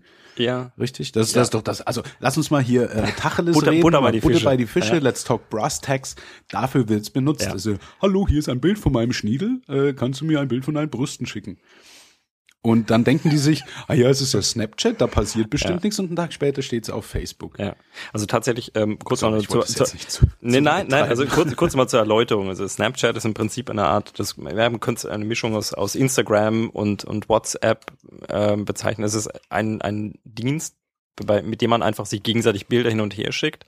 Und diese Bilder kann man von vornherein mit, mit einer Ablaufzeit versehen. Also wenn ich jetzt dir ein Bild schicken möchte von meinem Tuck-Keks, und das ist kein Stichwort für was anderes. Ähm, wenn ich dir jetzt ein Bild von ich, Nachdem ich dich sehe, wie du mit einem Tuckhegel antierst, äh, hätte ich es gar nicht erwartet, ja. aber danke. Dann, dann kann ich von vornherein festlegen, wie lange du dieses Bild anschauen kannst. Und mhm. in dem Moment, in dem es bei dir kommt, musst du quasi, du musst mit dem Daumen auf dem Display gedrückt halten. Du hast oben eine kleine Zahl ablaufen. Das heißt, du hast genau sieben Sekunden, wenn ich das vorher so festgelegt habe, die Gelegenheit, diesen Tuckkeks anzuschauen. Und danach ah, löscht sich das okay. Bild aus dem Speicher. Problem Nummer eins ist, es ist natürlich immer noch da. Ja, das ist das gleiche wie mit, wenn, wenn mich jemand fragt, ja, hier, ich kann dieses Foto auf dem, auf dem Computer im Internet anschauen, ja, aber ich kann es nicht speichern, weil halt mal diese Rechtsklickfunktion nicht funktioniert. Ähm, und ich sage, natürlich kannst du speichern, weil in dem Moment, in dem es auf deinem Monitor ist, da ist das Bild bereits bei dir, da ist es nicht mehr im Internet, sondern da wurde es ja schon auf deinen Rechner übertragen. Genauso in irgendeiner Form. Ja, in irgendeiner Form. Und natürlich spätestens, entweder ich mache so unbedingt einen Screenshot oder es gibt natürlich eine Möglichkeit, solche Dinge zu speichern. Genauso ist es mit den Bildern hier. Die liegen halt irgendwo im Dateisystem noch abgespeichert. Und dann kann sie entweder da rauskratzen oder einfachste Variante, ich mache einen Screenshot. Das ist aber vielen Leuten tatsächlich halt einfach nicht bewusst. Und die schicken dann halt, nutzen das halt tatsächlich als für, für das sogenannte, musste ich auch erst lernen, Sexting. Sexting, ja, nee, das ist mir durchaus ein Begriff. Ja, also ich Aber bin, das sind, genau, das ist so ein Paradebeispiel für Dinge, mit denen wir nicht aufgewachsen Ja. sind. Ähm, als ich so in diesem, und das ist natürlich auch eine Alterssache. Natürlich, klar, man ist vielleicht, oder für mich jetzt, nachdem ich in einer glücklichen Beziehung bin, äh, bin ich jetzt nicht draußen on the hunt äh, auf der Suche und vielleicht würde ich sonst auch Sexting mit irgendwelchen Mädels betreiben. Ähm, aber das ist was, das in unserer Jugend einfach nicht existiert hat. Wir hatten irgendwann mal SMS, da waren wir aber dann schon so 14, 15 und die SMS waren verdammt teuer. Also ich habe nie Sexting betrieben. Vielleicht war das damals auch noch nicht erfunden oder vielleicht war ich einfach zu geschammert, wie man sagen würde bei uns in Bayern. Ähm, aber na klar, das ist was, mit dem sind wir nicht aufgewachsen und deswegen begegnen wir dem Ganzen jetzt natürlich mit, mit Kopfschütteln. Einmal aus dem Aspekt aus, wir verstehen nicht, warum, was passiert hier so, warum schicken, sind die doof, schicken die sich Bilder gegenseitig? Und natürlich, weil wir die ganze Sache ein bisschen vielleicht objektiver sehen können, nämlich mit einem, oh, wie sind denn die Missbrauchsmöglichkeiten? Aber man kann hier einfach einen Screenshot machen und man kann sie einfach auf Facebook hochstellen und wir wissen aus Film, Funk und Fernsehen, ähm, was das für Effekte haben kann. Ja. Nicht muss, aber kann. Nein, ich fand es bloß interessant, weil ähm, ich habe ähm, im Rahmen einer Vorlesung, die ich gehalten habe und in der es genauso um, ähm, um soziale Medien und potenzielle Gefahren geht, ähm, kürzlich äh, mich mit unter anderem auch mit Snapchat befasst und habe dann äh, versucht, jemanden zu finden, mit dem ich das einfach mal eine Woche lang betreiben kann, ähm, um mal auszuprobieren, wie das funktioniert, wie das im Handling ist und eben zu gucken, ob es mich kriegt. Und ähm, das war tatsächlich, es war ein bisschen anstrengend. Ja, also zum einen, also ich habe nicht diese Verwendung für, für Bilder, die, ähm, die danach automatisch verschwinden müssen. Ich kann, nein, also ich kann durchaus verstehen, was, was das Prinzip grundsätzlich dahinter ist. Also beispielsweise ähm, benutze ich ja andere, andere Kommunikationsmedien, sei es jetzt WhatsApp oder äh, Facebook Messenger oder was auch immer, um teilweise auch wirklich mit Bildern zu kommunizieren. Also ich mache das durchaus ab und zu, dass ich mit bestimmten Personen einfach denen nur ein Bild aus einer bestimmten Situation schicke, weil das eigentlich schon für sich spricht. Dazu brauche ich gar nicht mehr viel sagen. Ich denke, das Genau. kennst du wahrscheinlich auch. Aber in den meisten Fällen hast du keinen Bedarf dran, dass das Bild dann nur sieben Sekunden sichtbar ist. ne? Richtig, ne? man kann auch 30 Sekunden Ja, einstellen. da dann. Ähm, und ähm, ja, aber ta- tatsächlich hat's hat's mich nicht bekommen. Also ich habe äh, kann die die Anzahl an an Snapchats, die ich die ich da laufen hatte, kann ich kann ich an ja, zwei Händen abzählen. Also und ich- ihr es fiel mir sehr schwer, jemanden in meinem Bekanntenkreis zu finden, tatsächlich, der das hat. Also ich habe dann nachher zwei Leute gebeten, sich das doch mal runterzuladen, um mir die Gelegenheit zu geben, das auszuprobieren. Äh, weil niemand aus meinem Bekanntenkreis, und ich bin jetzt wirklich auch mit vielen jüngeren Leuten als ich das bin befreundet, und auch äh, da ist es nicht so verbreitet.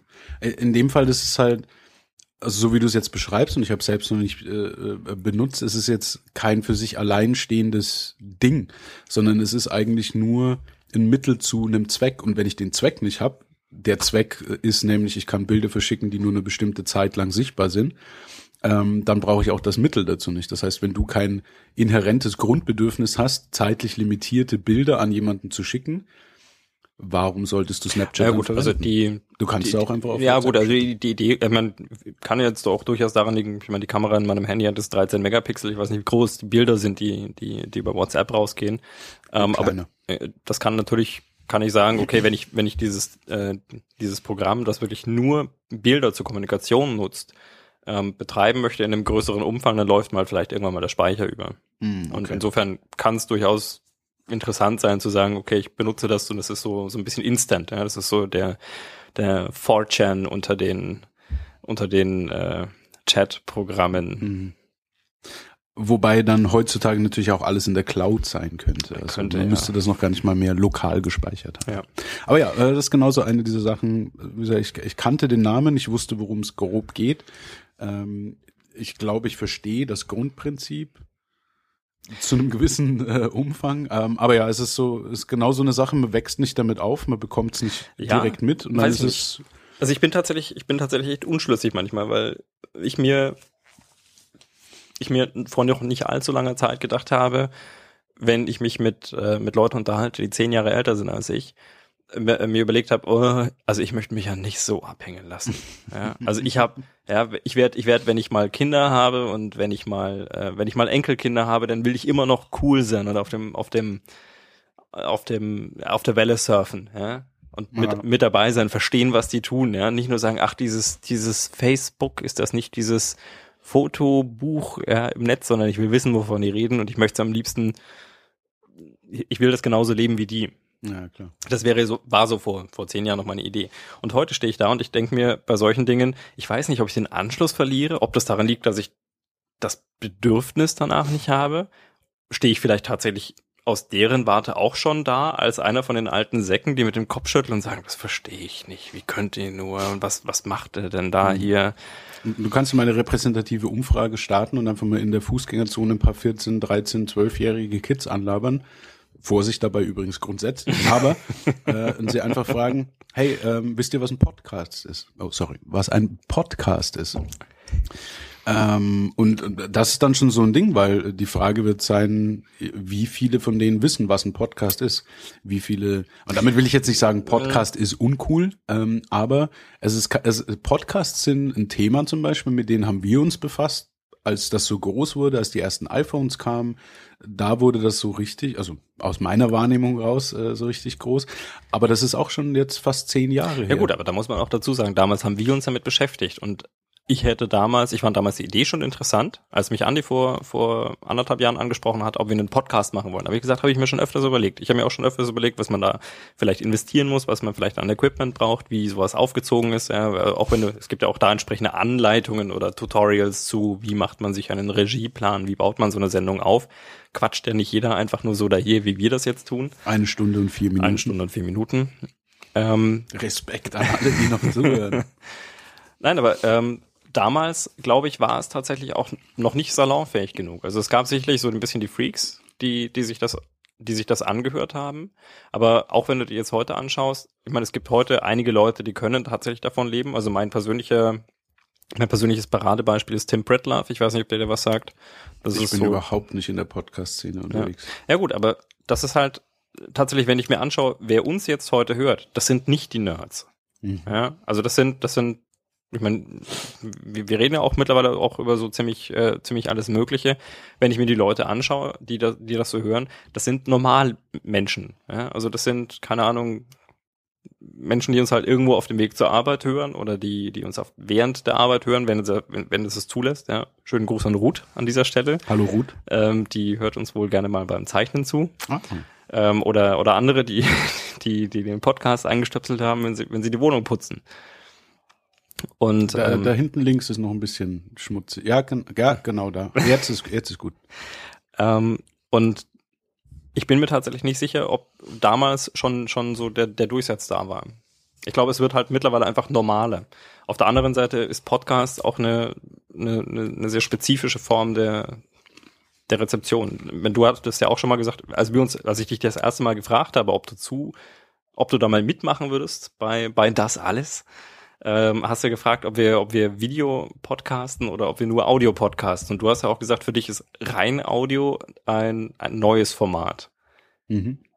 Also auf jeden Fall für, für mich persönlich neu, ja. Also in der Ja. Form, dass ich noch nicht äh, bei so etwas mitgemacht hätte. Und tatsächlich ist ja genau der, also das ist ja auch eine bewusste Entscheidung gewesen. Also ich habe auch mit Andi schon mal darüber diskutiert, ob wir dem Ganzen nicht noch Video hinzufügen wollen.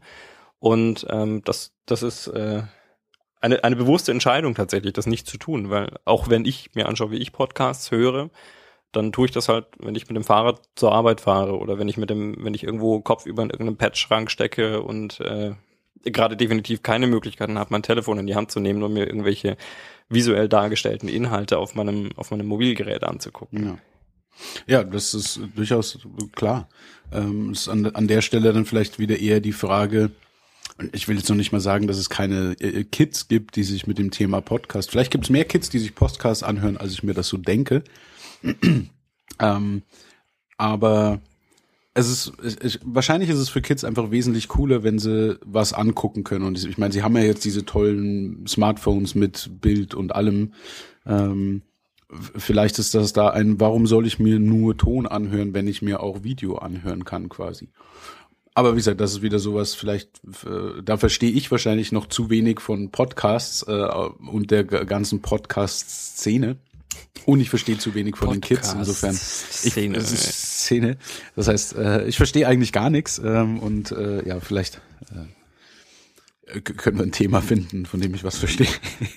ich bin hier in einem Podcast. Ich habe keine Ahnung vom Podcast. Es Ja, tut mir äh, herzlich nein, leid. find- Vielen Dank fürs ich, Zuhören. Ich finde, bisher hältst du dich sehr gut. ähm, ja, nochmal zu, dann, dann würde ich sagen, kommen wir doch einfach nochmal noch zu was, was du verstehst. Ähm, wir hatten uns in unserer letzten Folge, in das alles 25 drüber unterhalten, was oh, Jubiläumsfolge. Herzlichen Glückwunsch vielen, nachträglich vielen Dank, vielen Dank, äh, war gleichzeitig die, die Jahresabschlussfolge. Das ist, das wird jetzt tatsächlich wieder ein bisschen verwirrend, weil diese Folge, die Jahresabschlussfolge, ne, die kam schon. Egal. Ähm, Also wir sind jetzt eigentlich frohes Neues ist- an alle. yay! Nee, Frohes Neu hatten wir schon in der letzten Folge, die wir schon aufgenommen haben, Ah. die wir aber erst in zwei Tagen senden werden. Es ist ein bisschen verwirrend, das ist tatsächlich mit auf Halde vorliegenden Podcast-Folgen ein bisschen schwierig, manchmal die, die chronologische. Jetzt hast du, du, du sprichst, du, ja, drück- hörst mal nein. bitte auf. also pass auf, wenn du Ich Kekse, drück- ja, hör einfach Kekse auf. oh, jetzt habe ich aber nichts gemacht. Nee, was, was, ist denn ausgeschaltet? Oh, nee, ich ich glaube, jetzt geht's wieder. Ich glaube, ich habe zu feste gedrückt. Okay, ich, also drück Entschuldigung. doch einfach, okay, Ich lass zu die feste Finger, auf die Finger Kekstaste von der gedrückt. Knuspertaste. Okay, äh, Knuspertaste. Entschuldigung.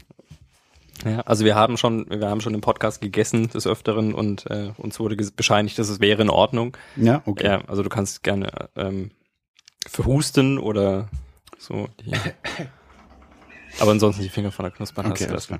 Gut, ähm, nein, wir haben, wir haben uns ein bisschen über Filme unterhalten, was so, was so das Kinojahr 2014 bringen wird. Hast du irgendwelche, irgendwelche Spieleempfehlungen? Vielleicht, also am besten, ja, äh, pro Genre vielleicht eines und äh, vielleicht Dinge, die man schon spielen kann und Dinge, für die man sich erst noch eine super tolle Konsole kaufen muss. Oh je, oh je. Nein, Ähm, oder keine Ahnung, gibt's irgendwas, worauf du dich freust? Gibt's irgendwas, wa- was machst du im Moment? Wo, wo schlägt dein Spielerherz im Moment am höchsten? Also momentan verbringe ich die meiste Zeit mit äh, League of Legends ähm, online und ansonsten mit ähm, Assassin's Creed 4 auf der PlayStation in dem Fall. Ähm, jetzt ist ja, dadurch, dass die, die Aufnahmezeit dieses Podcasts ist jetzt wieder Ende des Jahres, ich habe mich jetzt natürlich auch nicht vorbereitet, und Ende des Jahres ist ja traditionell immer die, also Rückblicken, das heißt, es gibt unheimlich viele Preise für bestes Spiel 2013. Ähm, deswegen habe ich jetzt auch gerade weniger auf dem Radar, was denn wirklich Großes nächstes Jahr rauskommen wird. Also ein Titel, auf den ich mich auf jeden Fall freue, ähm, das wird für mich wahrscheinlich dann auch einer der Zeitpunkte sein, wo ich mich dann endgültig dazu durchringen kann, ein, eine der neuen Next-Gen-Konsolen zu holen, äh, wird, ähm, jetzt habe ich so lange geredet, dass ich den Namen des Spiels vergessen habe, ähm, Watch Dogs sein, jetzt sind wir wieder. Ähm, was auf jeden Fall sehr vielversprechend aussieht, ähm, das ein bisschen auch sich mit dem Thema Überwachung auseinandersetzt, äh, das ja momentan auch in, in den Mainstream-Medien ein großes Thema ist, auch mit dem NSA-Skandal und ähnlichen Themen.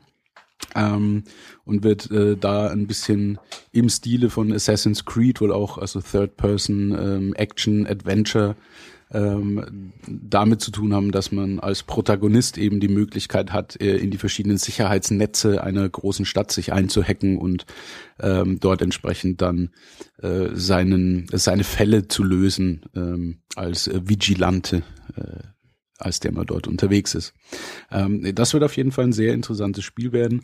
Ähm, ansonsten gibt's viele, viele kleinere Spiele auch, ähm, die jetzt äh, kommen. Also eins, das jetzt Ende 2013 angekündigt wurde, ist ein, ein Indie-entwickeltes Spiel, das nennt sich No Man's Sky, ähm, das momentan von einem kleinen Studio Hello Games entwickelt wird, die leider über Weihnachten wurde deren Büro überschwemmt. Deswegen ist es noch nicht ganz sicher, wie es damit jetzt weitergehen soll. Aber das erste Ankündigungsvideo hat da ziemlich für Furore gesorgt, indem es äh, gezeigt hat, ein äh, prozedural erzeugtes Universum, also äh, kein von Hand gebautes, sondern quasi on the fly erzeugtes, ähm, wo äh, jemand von unter Wasser auftaucht, äh, an Land geht, in ein Raumschiff steigt, vom Planeten abhebt äh, und dann ohne, ohne Warte- oder Ladezeiten durch ein Asteroidenfeld äh, hindurch auf den nächsten Planeten fliegt.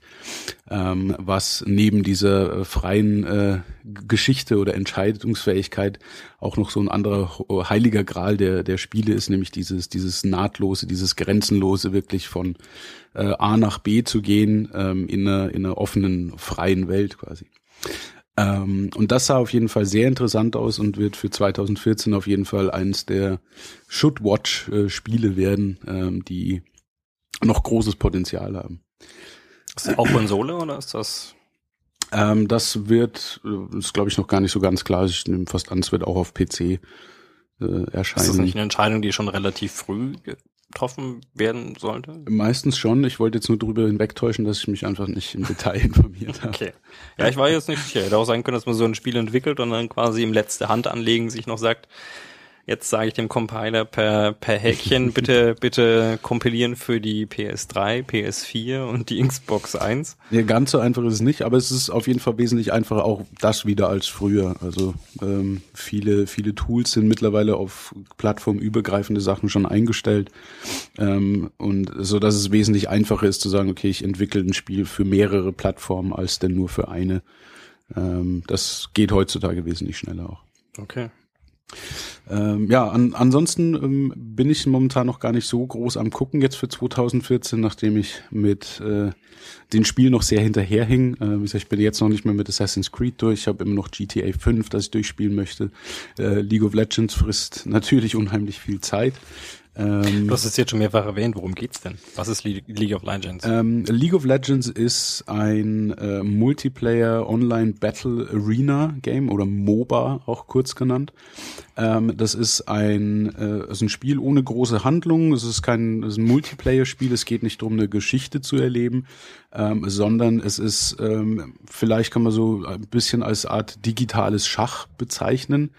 Ähm, also wer äh, ein bisschen so in die in die E-Sport-Szene, also elektronischen Sport, äh, mal reingehört hat, da ist das momentan das ganz große Ding. Ähm, vielleicht ist manchen Leuten StarCraft ein Begriff, äh, damals von Blizzard entwickelt das Strategiespiel und vor allem im Osten sehr groß geworden als äh, digitales Turnierspiel. Ähm, einfach ähm, wo es auch Weltmeisterschaften gab und man äh, Millionen Preisgelder entsprechend gewinnen konnte. Ähm, und äh, League of Legends ist momentan einer der, der großen Vertreter von äh, diese Art von E-Sports spielen, die eben wirklich auch professionelle Teams gegeneinander spielen, die mit Budgets und Sponsoren um die Welt reisen und dann um Preisgelder in drei, vier, fünf, sechsstelliger Höhe ähm, entsprechend spielen. Okay. Ähm, das, das Spiel selber ist, ohne da jetzt zu viel ins Detail gehen zu wollen, ähm, basiert darauf, dass zwei Teams, a fünf Leute, äh, jeweils jeder einen Helden spielt, ähm, die äh, in so einer Draufsicht gesteuert werden, also wie ein klassisches Runden, äh, ein klassisches Echtzeitstrategiespiel aller Command Conquer oder auch StarCraft. Ähm, und äh, ich kann meinen Helden da über die Karte schicken, ich kann äh, Einheiten töten, ich kann äh, versuchen, die Gegner zu töten und kann dadurch Erfahrungspunkte und, und Gold einsammeln, die ich dann wiederum dazu benutzen kann, ähm, Ausrüstung zu kaufen, ähm, um stärker zu werden und hoch zu leveln. Ähm, das ein Spiel dauert normalerweise so zwischen 45 bis 60 Minuten, äh, je nachdem, wie, wie ausbalanciert die Teams sind.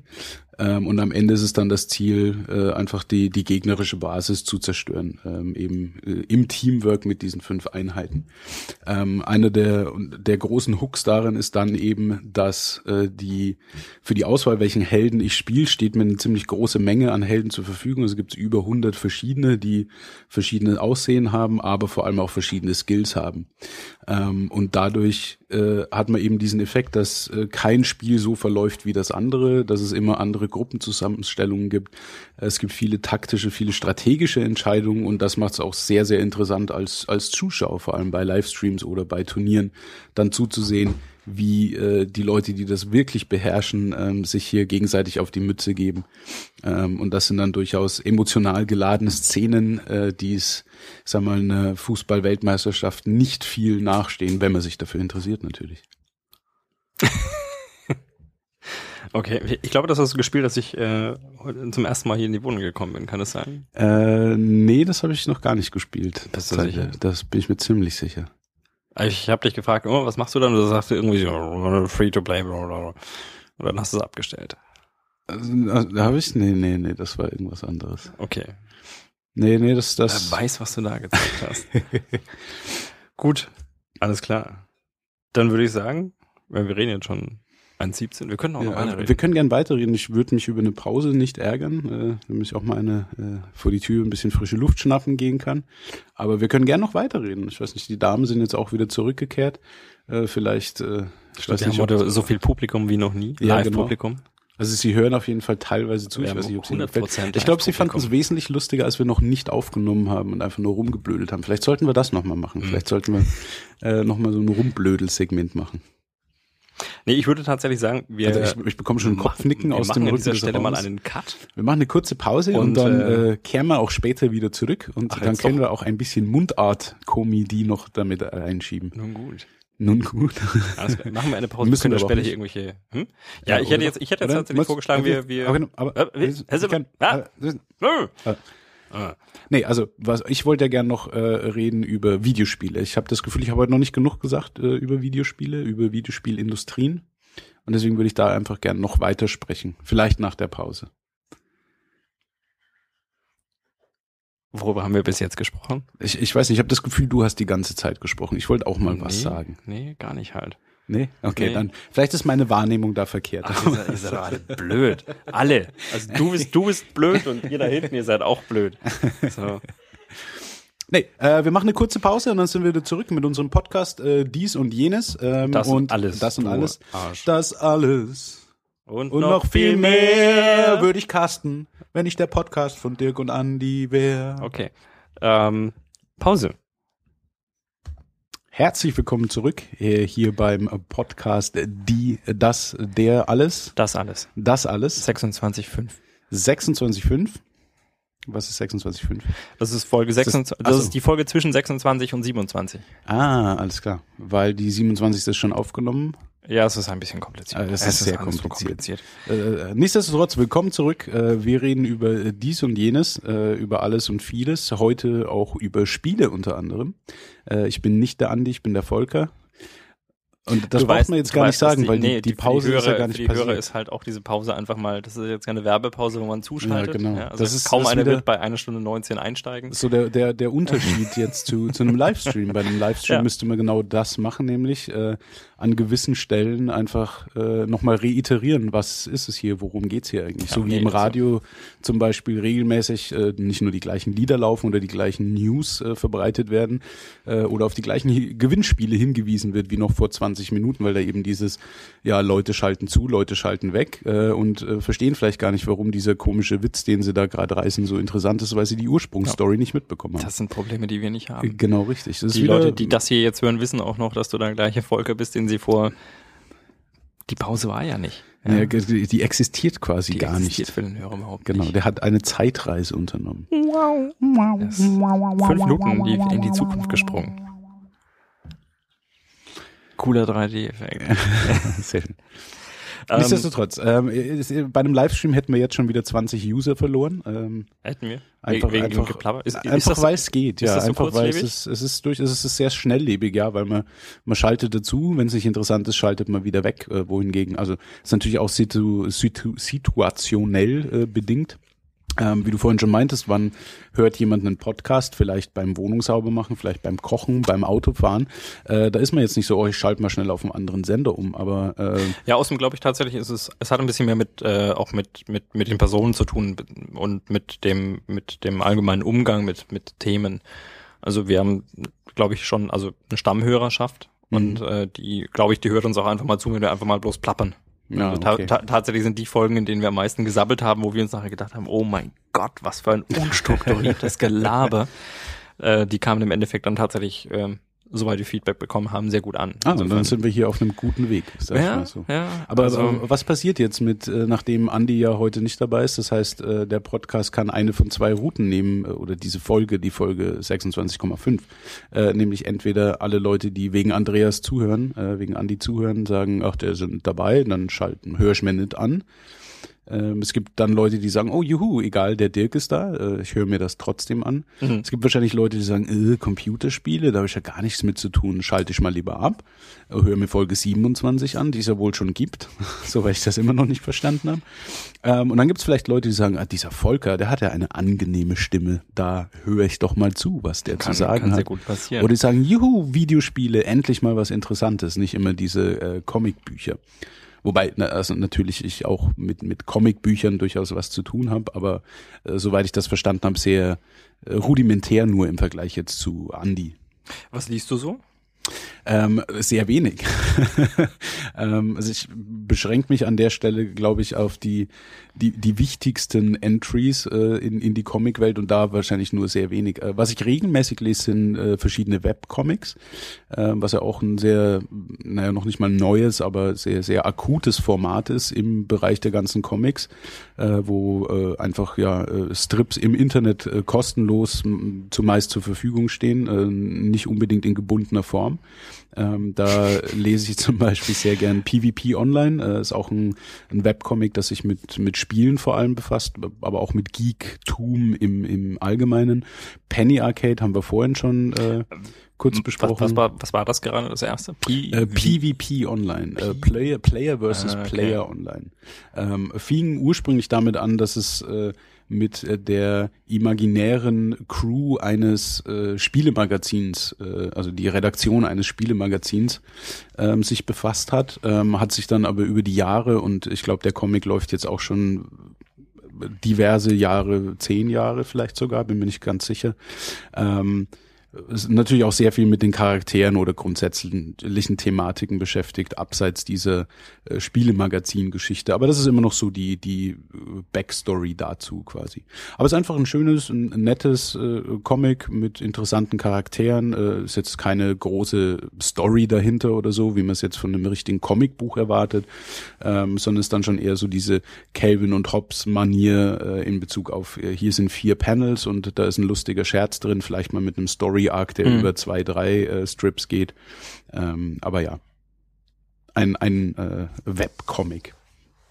Ähm, aber ja, an, ansonsten ähm, an Comicbüchern ähm, habe ich sehr gern gelesen Sin City. Ähm, ist jetzt natürlich äh, nicht, dass ich mich selber schäme, aber wie bin ich drauf gekommen? Natürlich über den Film, äh, den ich sehr interessant fand. Äh, da werden jetzt vielleicht der ein oder andere die Nase rümpfen. Ähm, äh, genauso ging es mir im Endeffekt mit Watchmen. Ähm, da habe ich das Comic gelesen, bevor der Film rauskam, aber mein Interesse daran wurde mehr oder weniger geweckt durch den Film und äh, durch die Werbeaktivitäten dahinter. Ähm, ich habe auch angefangen, die äh, Walking Dead Comicreihe zu lesen. Ich habe ein sehr cooles Comicbuch mal zu, zum Geburtstag bekommen ähm, über Johnny Cash. Ähm, äh, die, Von Rainer Kleist? Äh, kann sein, dass das der ist, ja. Also das, das ist, ist äh, der Comic basierend auf der äh, Biografie oder Autobiografie. Also so schwarz-weiß. Ja, genau, schwarz-weiß. Äh, in Deutsch? In Deutsch, ja. Ah, okay. Genau. Ja, dann kann es gut sein, weil den, den hatten wir auch schon mal besprochen. Weil ah, okay, den, ja. den habe ich auch zu Hause stehen. Ah, und, äh, okay, ja, ja. Äh, ja, nee, den, den, den fand ich sehr toll.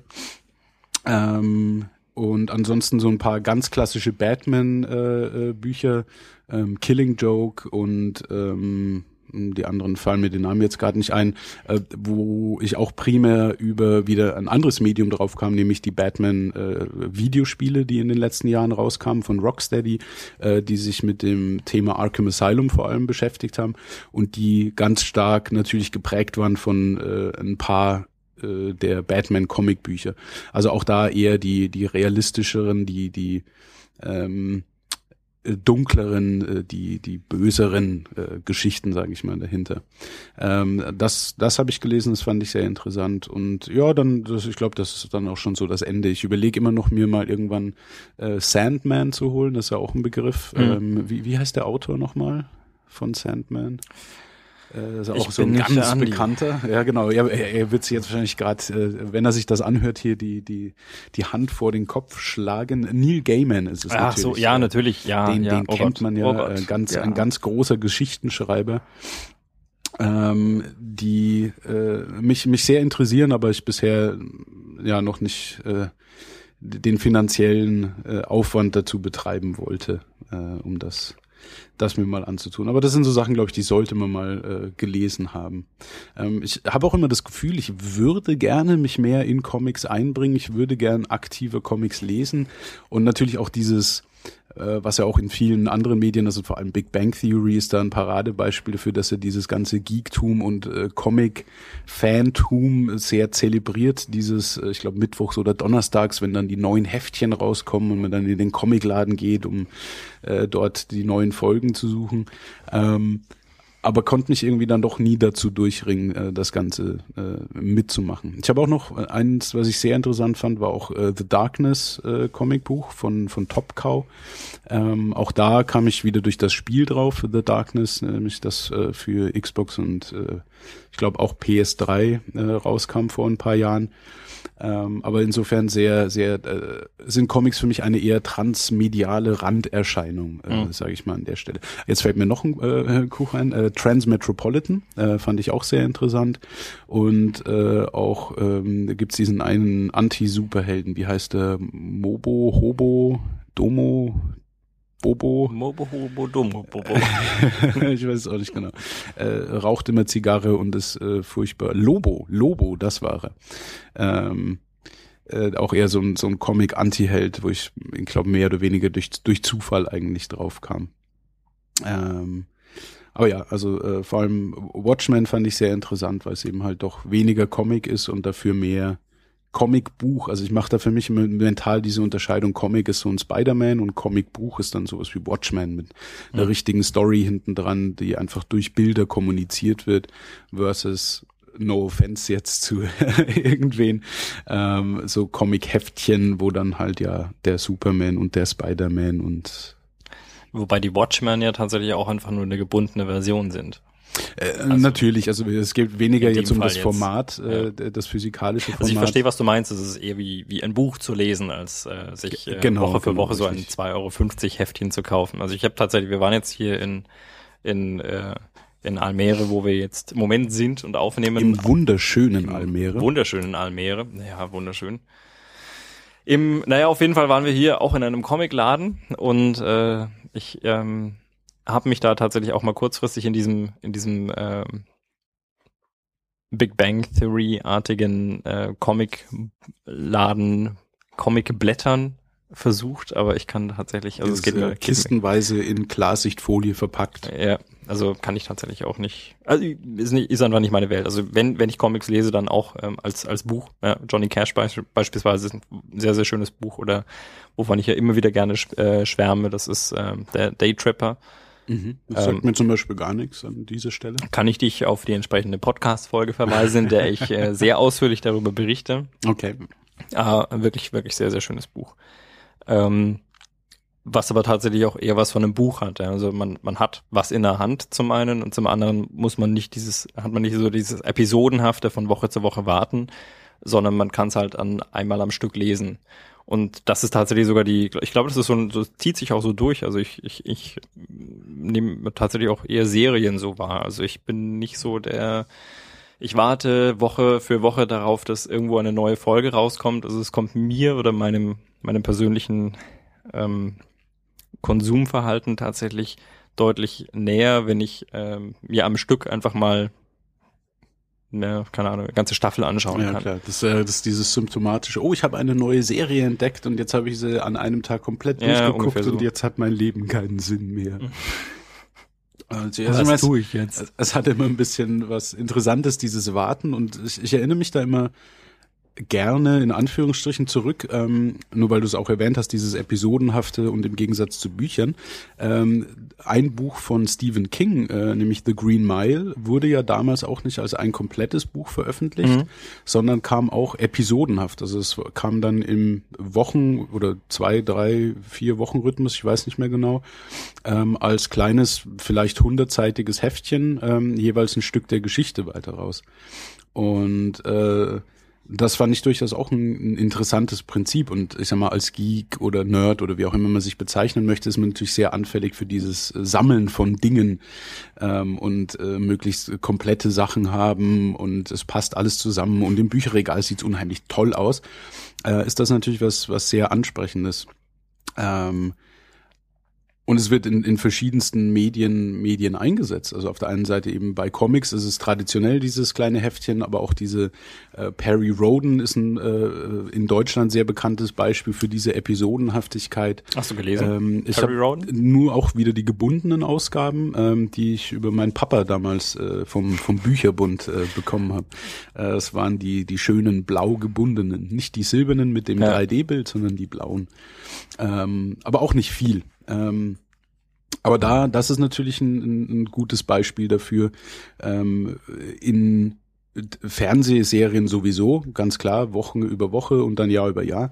Ähm, was mich immer wieder erstaunt, ist, dass ich das Konzept einer Serie erst sehr, sehr spät verstanden habe. Ich kann mich noch erinnern, dass ich Star Trek geguckt habe, damals auf ZDF, wie wahrscheinlich jeder in unserem Alter. Und mir war dieses Konzept von, es gibt äh, Serie oder äh, Staffeln mit Episoden, war mir komplett fremd. Ich dachte halt, naja, die, die machen da halt jede Woche eine neue Folge und bringen die halt so ungefähr. Ähm, und es wurde mir erst sehr spät klar, dass es da sowas wie äh, Story Arcs gibt und äh, Folgen, die aufeinander aufbauen. Ähm, insofern ist das auch nochmal ein bisschen ein Unterschied. Und auch bei, bei Spielen, um nochmal kurz den Bogen auf die, die Videospiele zu schlagen, ist das auch was, was äh, jetzt immer öfter gemacht wird. Ähm, Telltale Games haben wir vorhin schon kurz angesprochen. Ähm, Walking Dead äh, ist ein ganz klassisches Beispiel für ähm, Epi Ep Episodic Content, schimpft sich das Ganze, ja. Kommt das dann auch tatsächlich nur im verschiedenen festgelegten Zeiträumen raus? Also kann ich da Äh, ja. tatsächlich erst dann weiterspielen, wenn wieder was nachgelegt wird? Genau, also es sind halbwegs festgelegte Zeiträume. Ähm, ich weiß jetzt nicht, wie es bei ähm, bei Büchern oder Comics, äh, die sind natürlich auch im Vorlauf äh, wahrscheinlich größtenteils und haben dann, wie ihr jetzt bei dem Podcast, die nächsten zweieinviertel Folgen schon ja, fertig. das kommt sehr selten vor.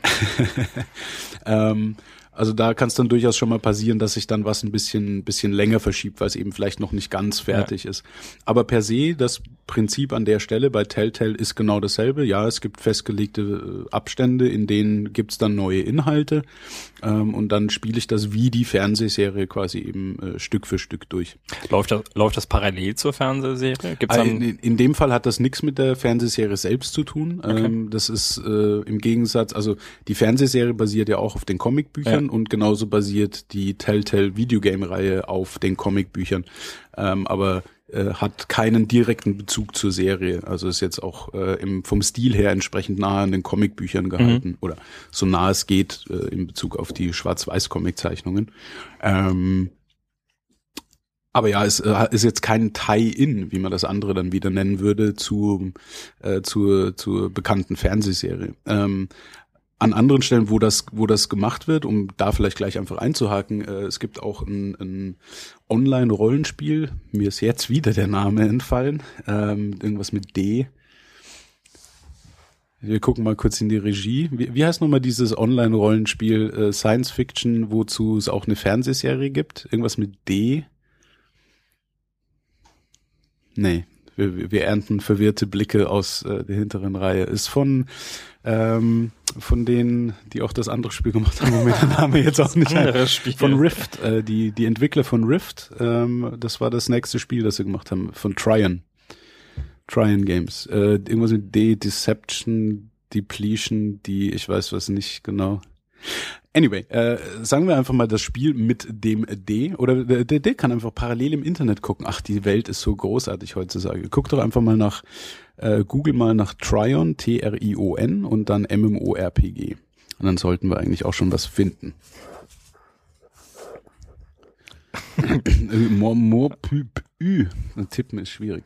Ähm, ich kann ja schon mal weiter reden, während wir den Namen noch danach suchen. Ähm, Defiance. Defiance, richtig, das ist genau das. Äh, Defiance und das, also die Fernsehserie und äh, läuft, glaube ich, auf dem Sci-Fi Channel und äh, Defiance, das zugehörige MMORPG, sind so ein Transmedia ähm, Tie-in-Projekt, sagen wir es mal so, wo parallel äh, an einer Fernsehserie und auch an einem entsprechenden Spiel dazu gearbeitet wird, die sich die Welt, die Story und auch teilweise die Charaktere teilen.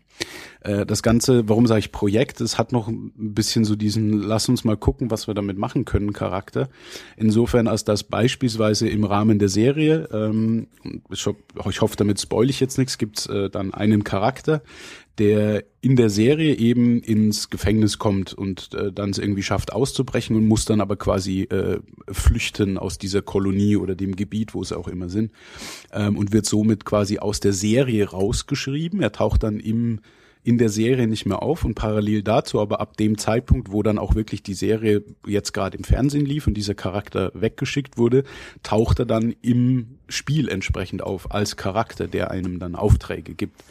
Ähm, also man kann dann mit dem Charakter, den man vorher gerade noch im Fernsehen gesehen hat, äh, quasi online interagieren. Mhm. Ähm, was äh, ja eben dieses dieses Movie-Tie-In oder in dem Fall Serien-Tie-In ist. Ähm, da werden auch noch ein äh, paar andere Sachen entwickelt in die Richtung von Remedy zum Beispiel, die ja, wie du es vorhin erwähnt hast, für Max Payne äh, bekannt sind, als auch für Alan Wake. Äh, die arbeiten auch an äh, einem neuen Projekt für jetzt die Next Generation Konsolen, äh, was entsprechend äh, ähnlich funktionieren soll. Also das ist auch eine kombinierte Geschichte aus einer Fernsehserie und einem Videospiel. Äh, ist noch nicht ganz genau bekannt, wie das jetzt ineinander greifen soll, aber äh, ist auf jeden Fall äh, sehr interessant insofern, als das Remedy äh, auch als Geschichtenerzähler natürlich sehr bekannt sind. Ähm, über die Qualität der Spiele nach Max Payne, also vor allem Alan Wake, lässt sich natürlich streiten. Ähm, aber Geschichten erzählen war für Remedy schon immer ein, ein großer Punkt und das wollen sie damit entsprechend äh, fortsetzen. Und um noch ganz kurz den Punkt des Episodic Contents abzuschließen, auch weil wir vorhin über die Indie-Entwickler gesprochen haben, die ja teilweise ohne finanzielle Mittel und natürlich entsprechend Zeitbedarf äh, an ihren Projekten arbeiten, gibt es auch da viele Leute, die sagen, hey, ich habe hier eine Idee, ich weiß noch nicht genau, ob die funktioniert. Das heißt, ich entwickle die mal so weit, dass man was hat, dass man spielen kann ähm, und das ist dann halt Episode 1.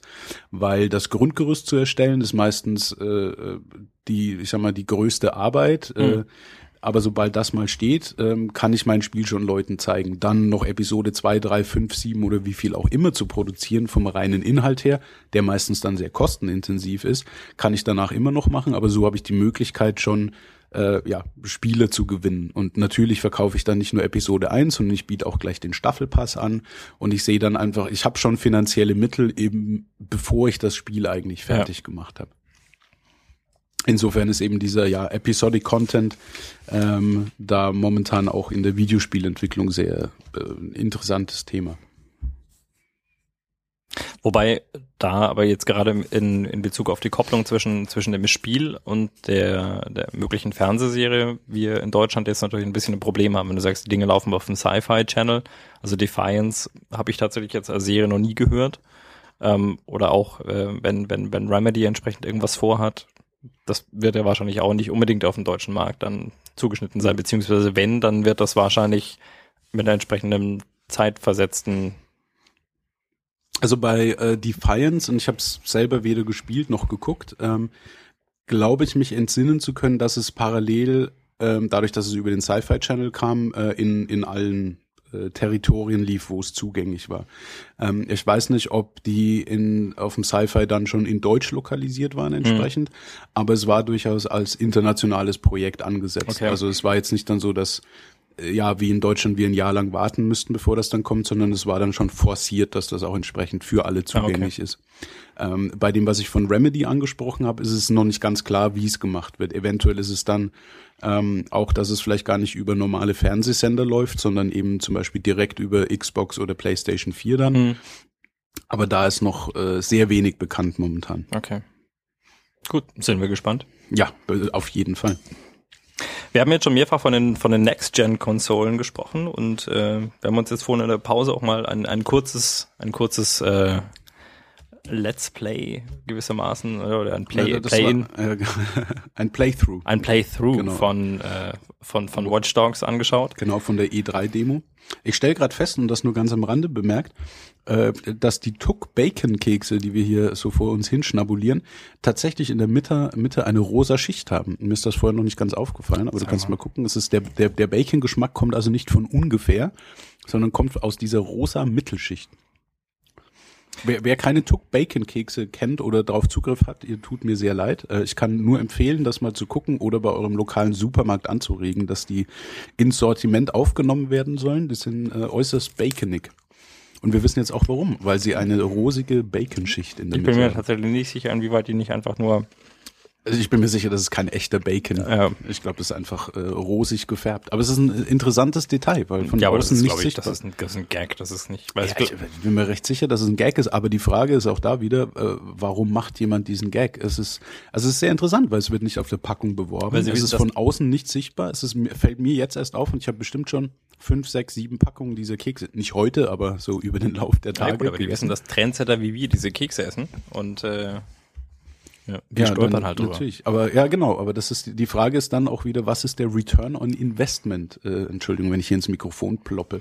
Äh, der Return on Investment dieser Sache, weil ich bin mir sicher, es kostet die, die äh, der Beukeler, die Hersteller der Tuck-Kekse, ähm, Geld, diese rosige Zwischenschicht einzuführen. Und ich frage mich, wie viel mehr verdienen die dadurch, dass sie diese Zwischenschicht machen? Wäre es nicht ich mal- effektiver, die Zwischenschicht nicht zu haben? Um mal dich von vor ungefähr einer Dreiviertelstunde zu zitieren, ich weiß nicht, ob es da, ob es, ob es tatsächlich so messbare, Wahrscheinlich nicht, wahrscheinlich nicht. Kaufe ich mir jetzt mehr Bacon-Kekse wegen dieser rosigen Zwischen rosigen Zwischenschicht? Hm. Diese Sendung ist übrigens in keinster Weise unterstützt oder gesponsert von, von, der De Beukeler, den besten Tuck-Herstellern der Welt. der Welt. Probieren Sie jetzt Tuck Bacon in Ihrem Kühlregal. Ja, äh, anbei unser The Beukeler Affiliate Link. Ja, wäre schön, wenn wir das hätten. Ne? so sollte man das Ja, eigentlich ich machen. Und das wäre auch äh, smartes äh, Product Äh, Placement. nein, ja gut, aber wir machen, wir arbeiten nicht mit Pro äh, Product Placement, wir sind da in dieser Hin Hinsicht ehrlich. Wenn uns jemand unterstützen will, kann auf den Flatter-Button unterhalb jedes Beitrags drücken. Oh, flatter me. Ja. Sehr gut. Ähm, ich knusper trotzdem noch mal an meinen Tuck de Beukeler weiter. Falls jemand von de Beukeler zuhört, Wir sind für Geldspenden jederzeit offen. Aber so, was war die letzte Frage? Ähm, nein, die letzte Frage. Wir, wir waren jetzt mit dem Episodic Content gerade so ein bisschen durch. Ich wollte dich mal fragen, weil wir jetzt schon mehrfach über die Next-Gen-Konsolen gesprochen haben und ich habe jetzt ein kurzes gesehen. Ähm, das ist jetzt wahrscheinlich, ich weiß, du bist eher so die, die, die, die Xbox-Fraktion, glaube ich. Mm, Nicht notwendigerweise. Ich muss ganz ehrlich sagen, dass ich in letzter Zeit mehr auf der PlayStation unterwegs bin als auf der Xbox. Was primär aber daher kommt, dass ich A, äh, dort ein Blu-ray-Laufwerk habe. Ähm, deswegen ist es schon öfter mal an. Äh, zusätzlich gibt's ja bei PlayStation diese Plus-Membership, ähm, bei der ich pro Monat, ich glaube, also wenn man so runter runterrechnet, irgendwie so um die 10 Euro pro Monat zahl ähm, und habe dadurch dann äh, plus Mitgliedschaft, äh, was mir Zugriff gibt auf besondere Rabatte im Store, ähm, aber unter anderem auch mindestens ein kostenloses Spiel pro Monat, also eine komplette Vollversion von zum Beispiel ich weiß nicht, was kam jetzt dem letzt? Äh, Kingdoms of Amalur Reckoning zum Beispiel. Ein Vollpreistitel, mittlerweile natürlich nicht mehr, äh, den ich mir dann einfach runterladen und so lange spielen kann, wie ich Plus-Member bin. Ähm, zusätzlich habe ich von PlayStation auch noch die PS Vita, die neue Handheld. Und das, die Plus-Mitgliedschaft äh, schafft, erstreckt sich auch darauf. Das heißt, auch für die PlayStation Vita bekomme ich mindestens ein kostenloses Spiel pro Monat, einfach durch diese 10 Euro Mitgliedschaft. Ähm, und das war einer der Hauptgründe, warum ich mehr auf der PlayStation 3 unterwegs war. Ähm, Xbox habe ich eigentlich mehr Freunde äh, auf meiner Liste, mit denen ich auch zusammenspielen würde. Und auch äh, Microsoft hat jetzt mit äh, der Gold Membership nachgezogen und bietet jetzt da auch kostenlose Spielinhalte an, äh, jeden Monat für die Mitglieder. Ähm, aber trotzdem, irgendwie hat es mich in letzter Zeit mehr zur PlayStation gezogen, obwohl ich auch den Controller auf der Xbox immer noch wesentlich besser finde. Momentan zumindest. Der Okay. PlayStation 4 Controller ist sehr schön. Aber sorry, äh, Wenn, wenn wir jetzt du hast noch nicht mal eine Frage gestellt. Ich habe es geschafft, zwei ja, Minuten zu ja, reden. nein, nein, nein, aber gut, es ist eine gute Vorbereitung. Also ich habe äh, zumindest in meiner in meiner persönlichen Wahrnehmung deiner deiner Spiele, äh, vielleicht war das also in, in, in Brighton war es auch noch ein bisschen anders äh, von von der Gewichtung her. Ähm, da, ich hatte dich zumindest mehr auf der Xbox wahrgenommen. Ähm, die Frage ist jetzt, wenn jetzt die beiden neuen Konsolen rauskommen, das wird beides, ich denke mal im ersten Quartal 2014 jetzt passieren, so dass man tatsächlich auch rankommt. Ähm, die PS4 ist ja schon draußen, aber eigentlich überall ausverkauft. Überall, überall. Überall, überall. Ich kenne auch keinen, der sie hat. Ich habe gehört, in Bielefeld gäbe es noch Konsolen. Das hat mir mein, mein ehemaliger Chef gesagt. Woraufhin ich gemeint habe, ja, Bielefeld. Bielefeld. Was bringt mir Bielefeld? Ja, niemand. Bielefeld gibt's nicht. Aber ja, nee, das Ähm, ist sehr schwer, da momentan die Hände dran zu kriegen. Ich habe ich hab schon welche gesehen. Also am Launch-Tag war ich in, in Amsterdam in einem Mediamarkt und habe Leute mit PlayStation 4 Boxen an mir vorbeilaufen sehen. Das war nur ein Aber- Werbegag. das kann natürlich sein. Ähm, auf jeden Fall weit davon entfernt, dass sie im freien freien Markt verfügbar wären. Ähm, hier in einem Spielegeschäft, wo wir letztens gefragt haben, hieß es ja, man warte momentan auf die dritte Lieferung, nachdem es mit der zweiten Lieferung Probleme gegeben hätte. Und die dritte Lieferung wären vielleicht so acht Konsolen und äh, das würde noch nicht reichen, um die Vorbestellungen zu erfüllen. Ähm, und dann danach vielleicht irgendwann. Okay. Also ja, es sieht da etwas schwierig momentan auch aus. Auf, Ist die äh, Nachfrage so groß oder hat Sony da einfach gepatzt? Mm, ich, ich würde jetzt nicht sagen gepatzt. Ähm, ich glaube, es ist äh, einfach wirklich die Nachfrage. Also es wurde wurde stark eingekauft, es wurde viel vorbestellt, ähm, wurde unheimlich viel Werbung dafür gemacht, also es war auch ein entsprechender Druck da. Ähm, ich kann jetzt nicht sicher sagen, ob es daran liegt, dass man vielleicht den, äh, die, die Nachfrage unterschätzt hat. Äh, mein Eindruck wäre eher, dass man in, der, in dem knappen Zeitraum, den man sich da gesetzt und geschaffen hat, einfach nicht die, die Anzahl an Konsolen hätte produzieren können. Ähm, und dazu kommt dann auch noch äh, spätestens ab dem Zeitpunkt, bei der, ab dem die Vorbestellungen eingegangen sind, äh, hätte klar sein müssen, dass man mehr verkaufen könnte und dann hätte man die Produktion einfach hochdrehen können, ähm, ohne Risiko im Endeffekt. Insofern gehe ich stark mhm. davon aus, dass es primär einfach äh, Herstellungsengpässe sind. Okay. Um jetzt zur tatsächlichen Frage zu kommen. Aber immer noch nicht da. Wir kriegen die Zeit schon noch rum. Ähm, die beiden Konsolen werden jetzt, glaube ich, so stückweise, um mit der gleichen Ausstattung ranzukommen, beide um die 500 kosten, glaube ich. Genau, kann, man, kann man so sagen, oder? Ich glaube, die eine ist ein bisschen genau. günstiger, aber hat dadurch, dadurch weniger Features. Genau, also, also wenn die, man die optionalen dazu kauft, dann. Genau. Also die Xbox One kostet im Set mit dem Kinect 2 Sensor 499 Euro, Dollar, immer das gleiche.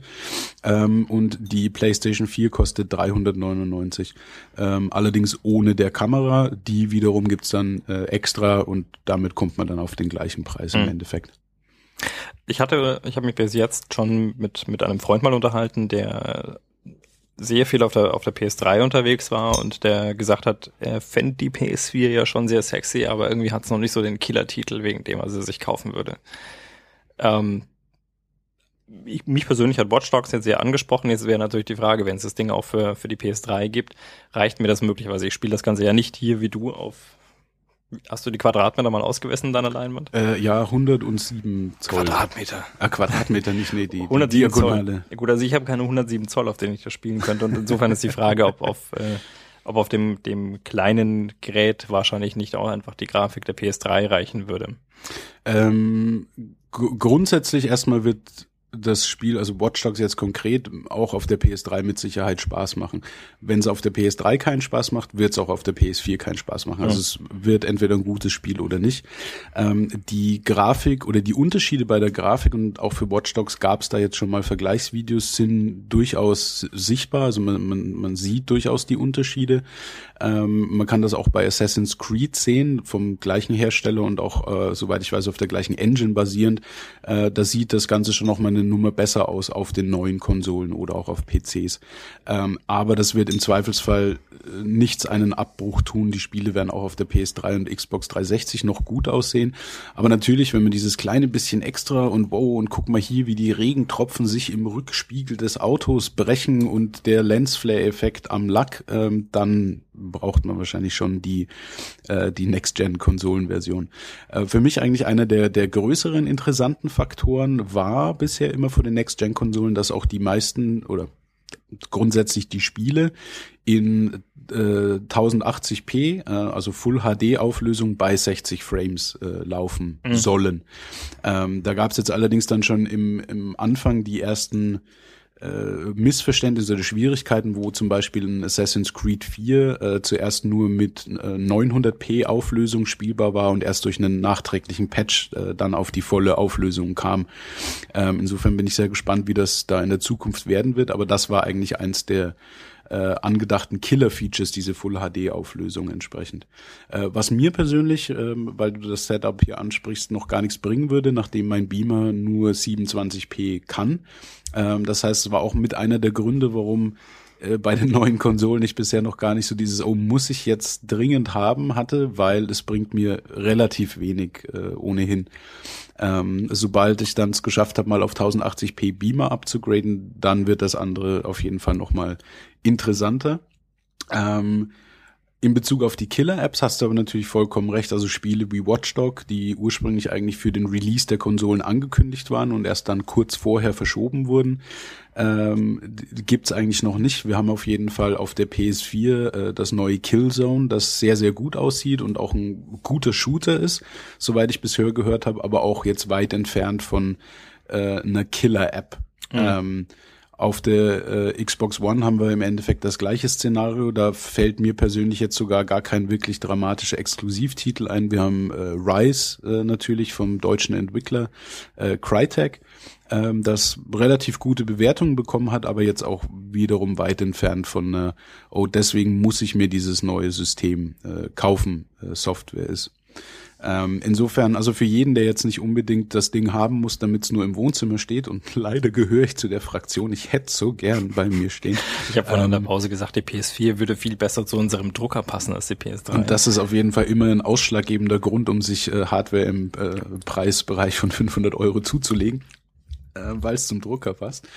Ähm, und das meine ich völlig im Ernst. Ich wollte gerade sagen.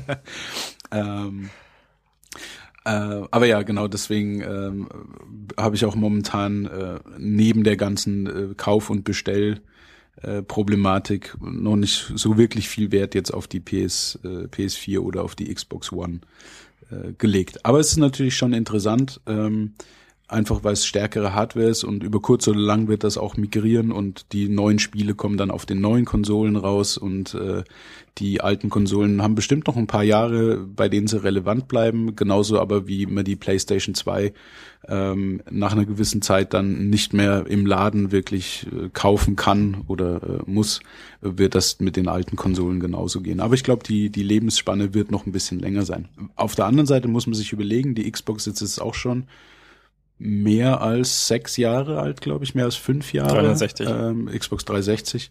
Ähm, also da ist schon einige Zeit, die da ins Land verstrichen ist. Und wenn man sich mal die Hardware anguckt, die jetzt drin steckt, äh, die Hardware anguckt, die drin steckt, äh, ich kenne sie jetzt auch im Detail nicht, ähm, aber das ist nichts, was sich irgendjemand heute noch in einen normalen Rechner stecken wird. Und man hat nur den Vorteil dadurch, dass das über die Konsolen genormt ist, können die Entwickler wesentlich mehr Leistung rausholen, als es auf einem normalen PC ja. jetzt könnten. Also ich glaube, da steckt eine ähm, ähm, Nvidia 6600 Chipsatz drin.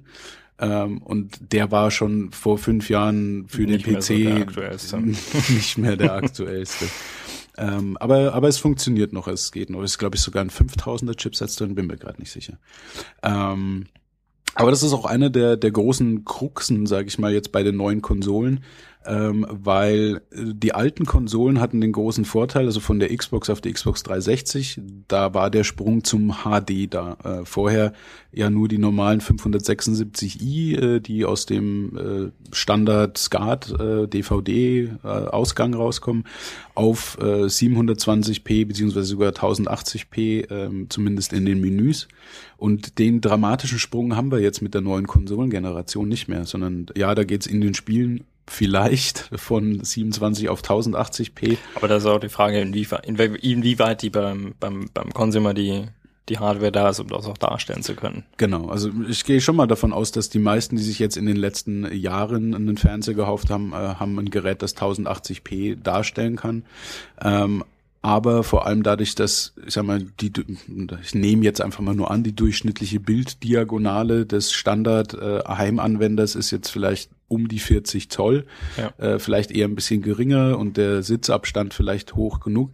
Das heißt, der Unterschied zwischen 27 auf 1080p wird so dramatisch für den die meisten Anwender nicht sein. Ganz im Gegensatz zu äh, damals eben von 4 zu 3, 576i auf die 27p ähm, in, in äh, 16 zu 10 ist das, glaube ich, Format oder 16 zu, nee, 16 zu 10. Ähm, glaube ich. Insofern, ja, dieser, dieser große Sprung ist auf jeden Fall nicht da, deswegen ähm, werden sich die Konsolen vielleicht ein bisschen schwerer tun. Auf der anderen Seite sieht man dann wieder, wie viel Millionen Exemplare sowohl Sony als auch Microsoft jetzt schon verkauft haben. Äh, da ist auf jeden Fall noch äh, Luft drin. Vor allem, wenn die Lieferengpässe äh, endlich aufgehoben werden können, glaube ich, gehen da noch einige Konsolen äh, wechseln die Hand. Das heißt, wenn ich äh, mal versuchen darf zu resümieren, ähm, als ich als ich vor einer Viertelstunde angefangen habe, dieses Thema einzuläuten, ähm, war so ein bisschen die Frage, die tatsächlich im Hintergrund, in meinem Hinterkopf äh, schwelte, war: Hast du als äh, äh, professionelles äh, Mitglied der der Computerspielebranche und als ähm, Heimzocker irgendeine Kaufempfehlung kann ich das im Prinzip eigentlich nur so abschließen. Du wirst über kurz oder lang wahrscheinlich auch die 360 gegen die 1 und die 3 gegen die 4 austauschen, je nachdem, in welchem in, in, in welcher Reihenfolge äh, es dir gerade behagt, aber du kannst jetzt auch nicht sagen, ja, Leute, vergesst die 360 oder ver ver vergesst die 1, kauft euch eine PS4. Nee, also ich glaube, die beiden Konsolen sind sowohl vom Hardware-Umfang als auch vom von der Beservicing her so eng beieinander, ähm, dass es abseits der Fanboy-Kriege, ist es jetzt die Xbox oder ist es die PlayStation, ähm, wirklich keine signifikanten Unterschiede sind, ähm, die da einen Kaufausschlag äh, geben müssten. Die meisten Spiele werden ja auch tatsächlich, oder die meisten Titel werden ja auch für beide released. Oder? Genau, also, also der, ich sag mal, 95 Prozent aller Spiele wird es für beide Konsolen geben. Es gibt äh, diverse Exklusivtitel, ähm, die nur für die eine oder andere Konsole kommen. Und das ist eigentlich im Zweifelsfall das, wo sich der ernstzunehmende Zocker drauf gucken muss, äh, wo sind welche Titel nicht verfügbar und ist das ein Problem für mich. Aber äh, ein Call of Duty wird auf allen Konsolen rauskommen mhm. ähm, und wie gesagt 95 Prozent alle alle anderen Titel auch. Ähm, austauschen werde ich sie wahrscheinlich nicht, primär deswegen, weil leider keine Rückwärtskompatibilität gegeben ist. Also das heißt, ich kann okay. meine PS3-Spiele als auch meine Xbox 360-Spiele, die ich jetzt im Regal stehen habe, nicht auf der Xbox One oder der PS4 spielen.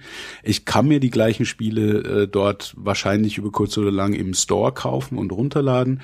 Ähm, aber die äh, physikalische Disk wird nicht funktionieren. Insofern. Das war aber bei den bei den äh, vergangenen Konsolen anders, oder? Also die ähm, bei der PS, teilweise die PS3 anders. war teilweise noch abwärtskompatibel auf jeden Fall. Äh, genau, also auch, ich weiß jetzt gar nicht mehr, wie es wie es genau ist, weil mittlerweile ist der Lebenszyklus dann doch schon so weit, dass es nicht mehr relevant ist. Mhm. Also keiner will jetzt mehr großartig PS2-Spiele auf seiner PS3 spielen. Ähm, oder gibt's da noch welche?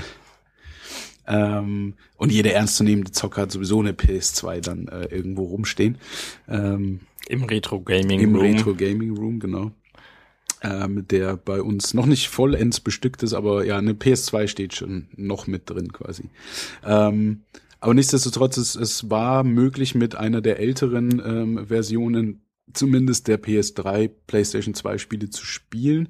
Irgendwann wurde dann mal von Hardware äh, Compatibility auf Software Compatibility umgestellt äh, und ich weiß gar nicht, ob es mittlerweile überhaupt noch geht, weil wie gesagt, das ist nicht mehr relevant. Aber mhm. natürlich gerade, wenn so eine neue Konsolengeneration startet äh, und du wirklich Zocker hast, die viel viel Geld in viele Spiele investiert haben, die würden dann natürlich gerne diese Spiele auch auf der neuen Konsole okay. weiterspielen. Also zusammengefasst, wenn ihr bereits eine Konsole habt, es gibt keinen Grund unbedingt zu wechseln. Momentan auf Wenn ihr euch die neue kauft, finanziert sie nicht unbedingt durch den Abverkauf der alten Konsole. Nee, genau. Nicht, nicht unbedingt. Es kommt darauf an, wenn ihr die Spiele nicht mehr spielen wollt, dann ja. Äh, aber per se, äh, wenn ihr noch das Regal volle, volle Xbox 360 oder PS3 Spiele habt, behaltet die alte Konsole. Oder in dem Fall ist es sowieso besser, ihr wartet einfach noch, bis es wirklich Titel gibt, die es nur auf den neuen Konsolen gibt oder die dort so signifikant besser sind, dass ihr sie nicht mehr auf den alten Konsolen spielen wollt. Insofern grundsätzlich wäre mein Rat, wartet noch ein bisschen, auch damit ich dann welche kriegen kann, wenn sie wieder verfügbar sind, ähm, weil es momentan noch wirklich kein, kein Killer-Argument gibt, äh, warum man jetzt äh, umsteigen müsste. Aber Auge drauf halten, weil es kommen Haufen coole Spiele raus, ähm, es kommen Haufen coole neue Services raus, wie dieses Livestreaming wird auf jeden Fall sehr interessant. Aber wie zum Beispiel auch die PS Vita, äh, es wird eine Zeit lang dauern, bis wirklich eine Softwarebibliothek verfügbar ist, die die Konsolen relevant genug auch für eine breitere Masse macht. Gut. Gut. Gut. Sehr gut. Sehr gut.